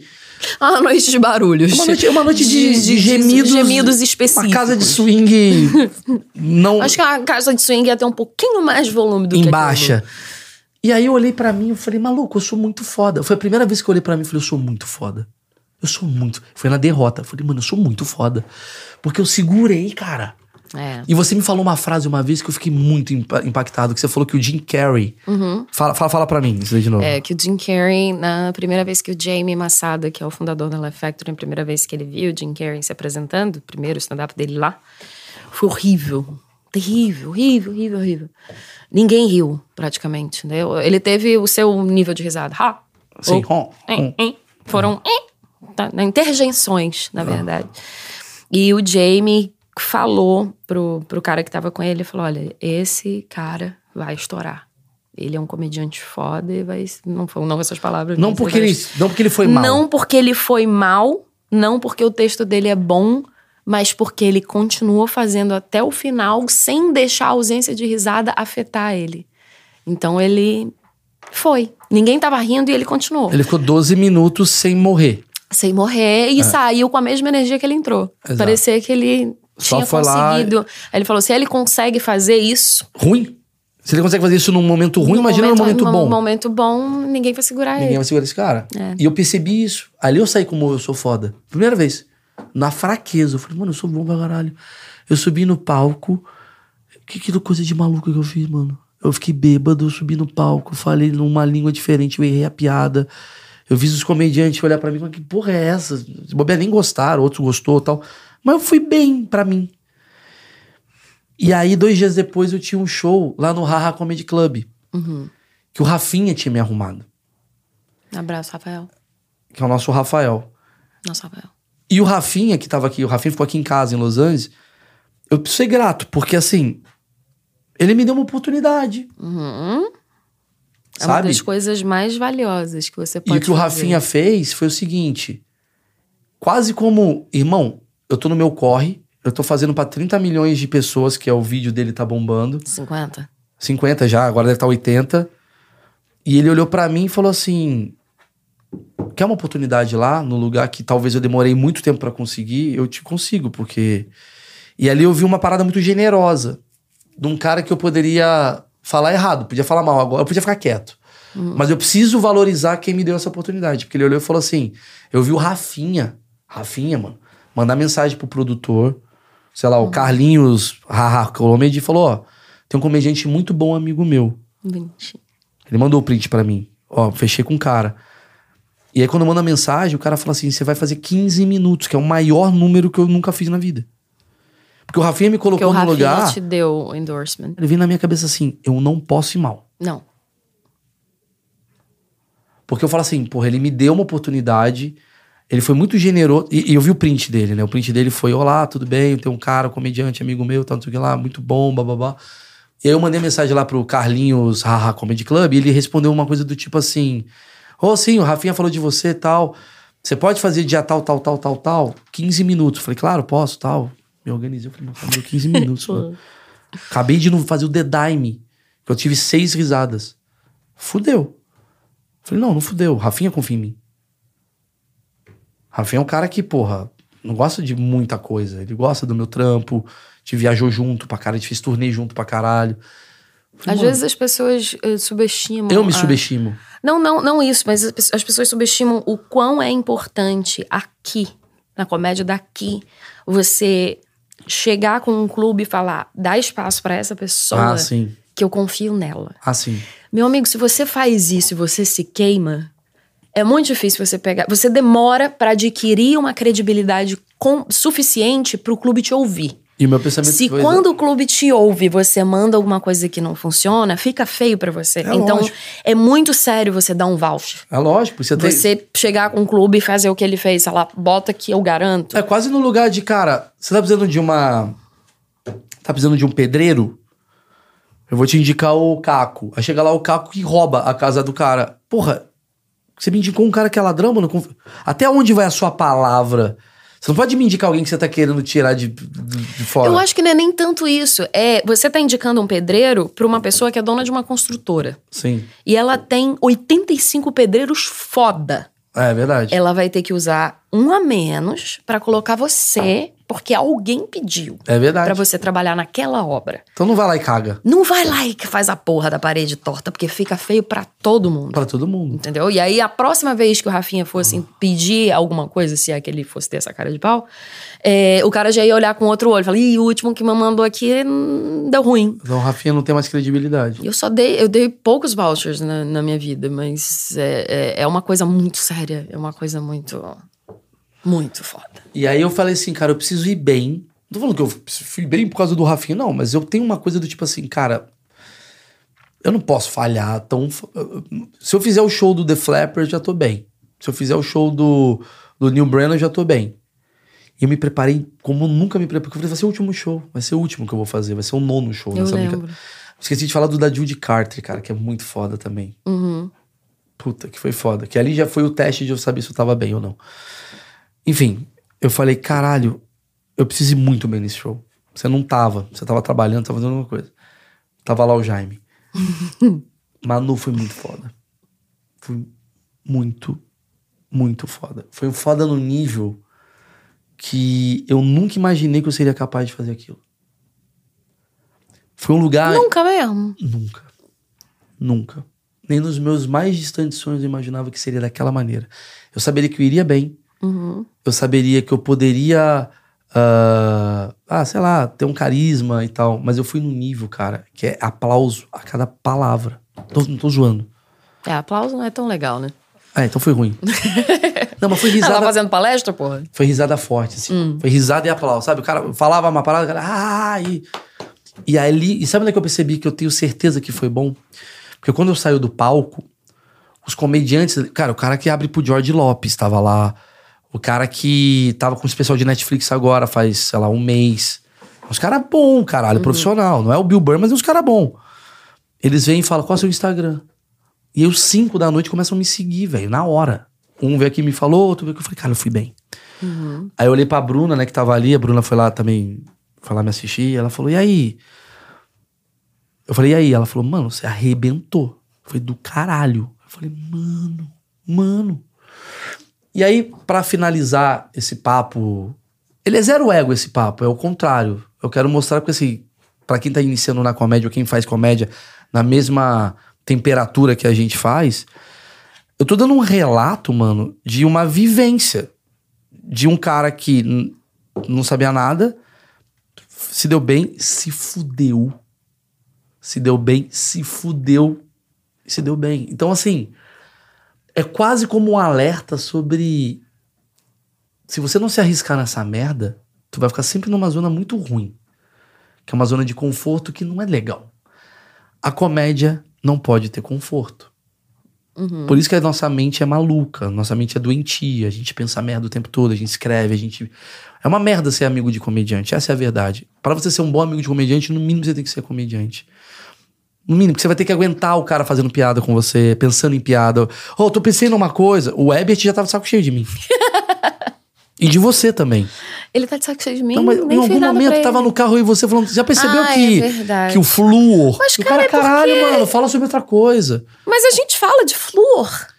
Porra, tu quer discussão mais, mais, mais aleatória do que duas pessoas no carro indo pra Long Beach falando de flor. Amor, a gente arrebentou naquele dia mas, do flor. Vai tomar no cu, Ebert. Mas o show, ele tem uma hora exatamente, porque uma hora é o tempo suficiente pra você falar de flor. Três horas e meia, o cara fala, mano, é, o Vasco ganhou, o cara quer saber outra coisa. Tá, mas é que o pensamento, ele começa... Né? Eu, eu acho que é o que você tá falando mesmo. É difícil ter gente que entende a gente. É muito difícil. Mas quando a gente acha é tão legal, né? É, Porque pô, a gente mas por isso que eu vou na tanta tua troca. casa e fico até cinco da manhã. Não é por causa do pudim? Ah, Você revelou. Meu pudim é foda. Não, porque eu chego com você, eu começo a bater um papo e a gente começa a falar sobre celular e termina a noite falando sobre Guerra das Maldivas. Nossa, a gente gravou esse papo. Se vocês quiserem assistir, o link tá aqui, a louca. Eu vou botar, não sei não, se tem, pode ser que a gente podia. faça. E a gente vai criando coisas. Quando eu sento, por exemplo, sei lá, deixa eu ver, tem uns caras que eu tenho. O Zuckerman. O Zuckerman é comediante. Ele É o cara que tem a esposa bonita, né? É. Eu, do Varanda Gourmet. O Zuckerman é um cara que eu sento do lado dele, a gente começa a falar, a gente marca oito horas, assim, de caralho, a gente não parou de falar. Faz oito horas e a gente não parou de falar merda. E aí isso vira uma parada que você fala, meu Deus do céu. Só quem tem a cabeça do comediante entende que são oito horas batendo papo. Mas em compensação, na primeira, na primeira noite que a gente foi lá pra Left Factory, você praticamente escreveu um solo. Como assim? Quando a gente foi lá pra Left Factory, na, na primeira noite que a gente saiu junto pra, pra, pra, pra Long comedy. Não, lá em Hollywood. Ah, sim. Você escreveu quase 40 minutos ali. Foi, né? Foi ali que você começou a vomitar, começou a, a fluir, baixou uma entidade ali, tá, e a gente começou a desenhar, lembra? Começou a de- desenhar um quadro, aquele quadro que, porra, vai Então, ficar foda. Isso que eu acho muito louco. Eu sei que esse daqui tá ficando maior. Foda-se. Acho que Depois esse daqui... corta, edita. Não, não acho que vai ficar desse tamanho. Faz mesmo. dois, corta em dois. Sabe por quê, cara? Acho que tem uma importância tão grande esse episódio. Porque esse episódio, eu acho que ele é um resumo do, da- do meu rolê de um mês aqui. Talvez tá com duas horas, sei lá, e tá pouco. Mas eu acho que não é nem tanto o resumo do teu rolê, cara, é um resumo da vida. É, é, é, eu, eu acho que eu- você. Porque eu também, foda-se também. Porque pra quem que eu vou dar lição de moral que eu sou uma fodida? Então, foda-se. Eu não tive muito o que arriscar quando eu larguei tudo e vim pra cá. Mas é, essa, essa questão de você se desafiar, de você se permitir, de você olhar pra beleza, eu vou pra um lugar que eu não sou porra nenhuma e vamos ver como é que, como é que acontece esse rolê e tal. Eu acho que tinha, tem gente, tem alguém ouvindo ou assistindo isso que tá pensando, porra, eu podia, eu podia tentar uma coisa nova, eu podia, sei lá, cara, eu podia abrir uma clínica de depilação, eu podia Sim. fazer bolo de pote. Sim, sim. Eu não preciso estar nesse relacionamento tóxico que não necessariamente é um namorado, às vezes é um chefe, às vezes é uma família, cara. Eu demiti me- 90% da minha família. E, e, e essas ações, elas, eu acho que só vêm com a idade. É o que eu tava falando com ele antes de da gente começar. Na nossa primeira infância, a gente quer agradar os pais, a gente quer que todo mundo olhe pra gente. A gente fica adolescente, a gente não quer que ninguém olhe pra gente. E aí a gente fica adulto, a gente começa com essa porra de tem que agradar todo mundo, tem que ter filho, tem que não sei o quê. Tem que... Com 40 anos de idade, a gente tem que estar bem resolvido, tem que estar milionário. A Forbes só te dá 40 an- eh, só te dá os Forbes antes de 40. Depois de 40, meu amigo, é obrigação sua. Mas isso é porque a expectativa de vida, que era aquilo que a gente tava falando, era de 60, viado. Agora tem nego que tá virando, vivendo até 100. Então, porra, com 40 anos tem gente que tá ok de dar uma Você entendeu repaginada porque na eu falei vida. da segunda faculdade? Como é que você Sim, vive até os mas- 100 anos de idade e aí você tá ainda com a cabeça. Você vai ficar mais 40 anos falando, eu odeio ir pro meu trabalho. Você fala, É, mano, não dá, não dá. Te esperta, cara. Faz É foda, é coisa, foda. porque Você entende o que eu tô falando? É tá ligado? muito rápido, cara. E aí você tá com 40 anos. Eu sei que talvez o cara tem 20, fala, ah, velho, chato. Mano, você vai chegar nesse lugar. É, você vai. Infelizmente. Ou você vai se matar de, de droga, que é uma. Sei lá, o que você quiser fazer também. Música. Não recomendo. Aos 40, tu olha e fala assim: antigamente faltava só 20 anos. É. Você falava, É. tá, eu vou, sabe, faltar mais 10 aninhos. Eu vou empurrar com a barriga, sabe o que eu vou fazer? Eu vou comprar a porra de um air fryer e vou ver a temporada do Netflix, fico aqui de boa. Mas você não, 60 é nada. É. Você vai até os 80. E aí com 40 até os 80, você fala, mano, eu tenho mais 40 anos de vida. Eu vou ser infeliz? É. Não, mano, eu vou, eu vou, eu vou dar um jeito. O meu jeito eu dei com o meu privilégio de ter conseguido ganhar uma grana aqui, mas eu fui muito comedido. Que eu vim pra cá nas minhas férias. Não é que eu tô em setembro. Uh, foda-se. Falei, já que eu vou viajar, e eu preciso muito agradecer uma pessoa que é a melhor pessoa que poderia me ajudar no mundo, que é minha esposa Emily. Porque ela olhou pra mim e falou assim: todo mundo me fez essa pergunta. É uma pergunta ruim essa pergunta. Eu não gosto dessa pergunta. Mas a Emily deixou. Como assim a Emily deixou? a Emily deixou você ficar um mês, assim, mas tipo. A gente sempre leva pro lado sexual da coisa. Ah, você vai comer todo mundo. Cara, se o meu propósito é vir pra cá tentar entender o que, que eu quero da minha carreira, eu não vou perder tempo comendo gente. Eu não tenho tempo de ficar comendo. Que bom que eu não tenho esse tempo. Uhum. Do caralho comer gente, do caralho vir fazer. Poderia ter comido uma menina Mas podia ter sábado. comido num lugar mais barato também, né? É, precisava se pra é comer gente, eu vou pra, pra, pra Curitiba. Sabe? Em Curitiba, você vai estar lá quando? Tá só- Galera de Curitiba, ó. Hotel 402, o quarto. Mas eu, não- eu não vou, eu não vou, gastar- eu não vou, eu não vou gastar em dólar pra comer gente. Vou gastar cinco vezes, Isso é mas um pra bom ficar- corte, eu não vou gastar em dólar pra comer gente. É lógico que eu não vou gastar em dólar pra comer gente. Eu vim pra cá, velho. Pra toda Pra noite. comer gente e ganhar em dólar. Exatamente. Não, mas pra. Eu preciso ter tempo pra ir no Laugh Factory e entender o que tá acontecendo. Isso faz com que eu não tenha interesse em comer gente. Então, me- a, a Emily mesmo, sabe? Ela é tão foda, a Emily. Ela é tão A foda. Emily é muito foda. A Emily é tão inteligente. Eu queria ter uma Emily na minha vida. A Emily é tão inteligente que ela conhece minha cabeça no lugar que ela fala assim: Eu não tô preocupada do mal fazer merda. Porque o mal é tão obstinado que esse filho da puta não vai sair da cola da Manu e a gente vai ficar pensando merda. Não vai sair da cola da Jade, não vai sair da cola do Edmilson, que é outro cara do caralho, Ah, que me ajudou muito aqui também. amo. Não vai sair da cola do Marco, não vai sair da Assiste o cola. Edmilson no, no Netflix. É, Todos os filmes dele. Todos os Edmilson filmes. Filho. Muito bom. Foda. Todos os filmes. é, A dobradinha Edmilson Filho e Halder Gomes nunca falha. Então, assistam. Cara, eu não vou. Eu, eu vou. Eu, eu prefiro encontrar um cara, bater papo e aprender e absorver. Aí tava o Ebert aqui, né? O Jaime, a gente tava aqui, eu falei, caralho, Ebert, mano. Sei lá, por que a gente não vai na balada? Ele falou, não quero ir pra balada. Eu não vim aqui pra ir pra balada. Eu venho aqui pra bater um papo com você, porque às vezes não dá tempo de bater papo no Brasil. A gente tá aqui batendo papo e reconfigurando. A gente fazer uma reunião amanhã, a gente vai encontrar não sei o quê. Vamos fazer coisa, vamos trabalhar. E aí eu vejo que tá todo mundo que tá aqui tá meio que tentando mudar o cérebro. Tá todo mundo tentando ligar uma chave. O que que vai ser eu nos próximos anos? E aí eu liguei minha chave. Minha chave é... Eu vou ser o cara que vai respeitar cada vez mais esse espaço, tá ligado? Porque esse espaço é muito foda. E eu vou ser o cara que não vou dar muito atenção pra pro que podem estar dizendo, porque tem gente que não entende o que eu tô fazendo. Uhum. E às vezes a gente fica tentando ouvir os outros. Você tá errado. Peraí, tia Dulce, você sabe o que, que eu faço? Não vou ouvir ela. Posso ouvir minha mãe e falar, não, mas você não tá entendendo. Mas quem quer me quer bem não fez a pergunta do. E aí, que a Emily deixou? Uhum. Quem me quer bem falou, puta, a Emily é do caralho. A Emily é do caralho. Tá ligado? A frase final de quando eu falo assim, porra, eu vou pra lá, não sei o que, galera, ficar um mês e tal. Porra, a Emily é do caralho. Eu falava, a Emily é do caralho. Lógico que ela é do caralho. Lógico que ela é do caralho. A mulher chegou e falou assim, e ela é tão do caralho que ela falou assim: Você não vai ficar no hotel merda, lá na puta que pariu fudido. Porque a primeira pens pensamento meu é, vou economizar. Ela falou, não, mano, você vai ficar bem, caralho. Porque você tem que acordar e falar, mano, é o que eu conquistei. Uhum. Vou chegar em casa e falar, mano, porra, sou bom. Eu vi o deckzinho de cartão que ela deixou pra É, ela é você. lá. foda. Eu sou bom, mano. Sou bom pra caralho. Eu não tenho dúvida de que eu sou bom. Eu sei disso. A minha carreira mostra por si só, coisas que eu já fiz. Mas você tem uma dúvida se você é bom pra um novo desafio. Uhum. Será que eu, será que eu aguento apresentar o programa do mal? Qualquer merda que Uhum. possa ser. A gente acabou de saber que não, né? Mas tudo bem. Mas sabe qual é a resposta, cara? Sempre dá certo. Dom? Porque tomar porrada é dar certo. Acertar é dar, é dar certo, cara. É difícil. Talvez eu aqui, se eu, eu vou fazer carreira nos Estados Unidos, nem sei se eu vou fazer. Mas eu aqui, talvez eu seja o cara que ganha, sei lá, mil dólares por mês. Mas eu sei que deu certo do que eu resolvi pra mim. Do tipo, mano, eu subo nos palcos e falo Sim. inglês. Sim. Sim. Deu certo. Eu não ganhei nenhum real fazendo essa merda. Essa loucura que eu fiz. Mas eu saí daqui falando, deu certo. Como deu certo? Você fez 12 minutos no Haha Comedy. Deu, deu certo. Deu, foram 12 minutos que deram Foram certo. 12 minutos que deram certo. Ah, mas você fez o The Dime lá, ninguém riu. Porra, deu certo. Eu fiquei até o final. É a sensação que eu tenho quando eu faço show em português. É, vocês vêm pra cá e falam, caralho do caralho fazer em inglês. Eu falo, caralho do caralho fazer em português.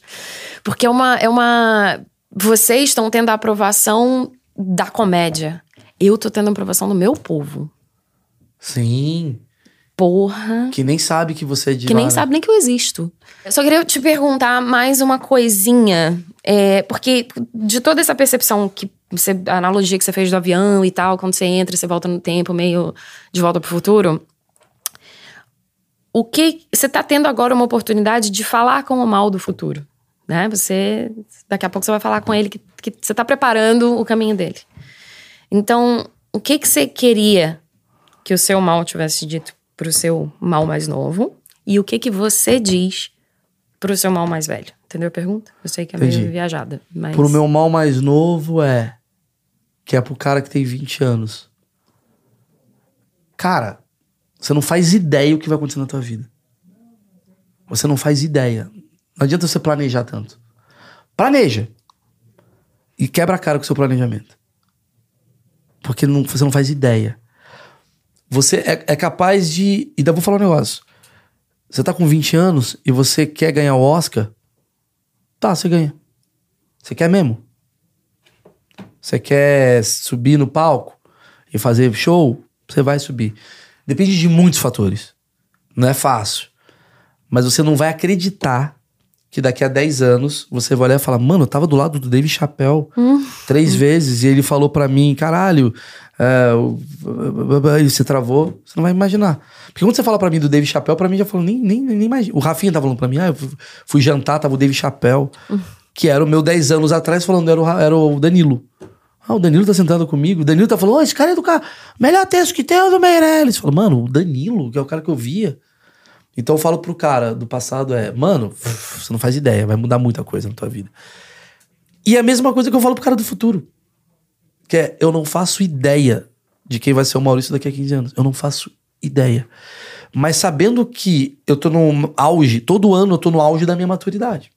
Todo ano você tá no auge da sua maturidade, né? Que você tá vivendo mais.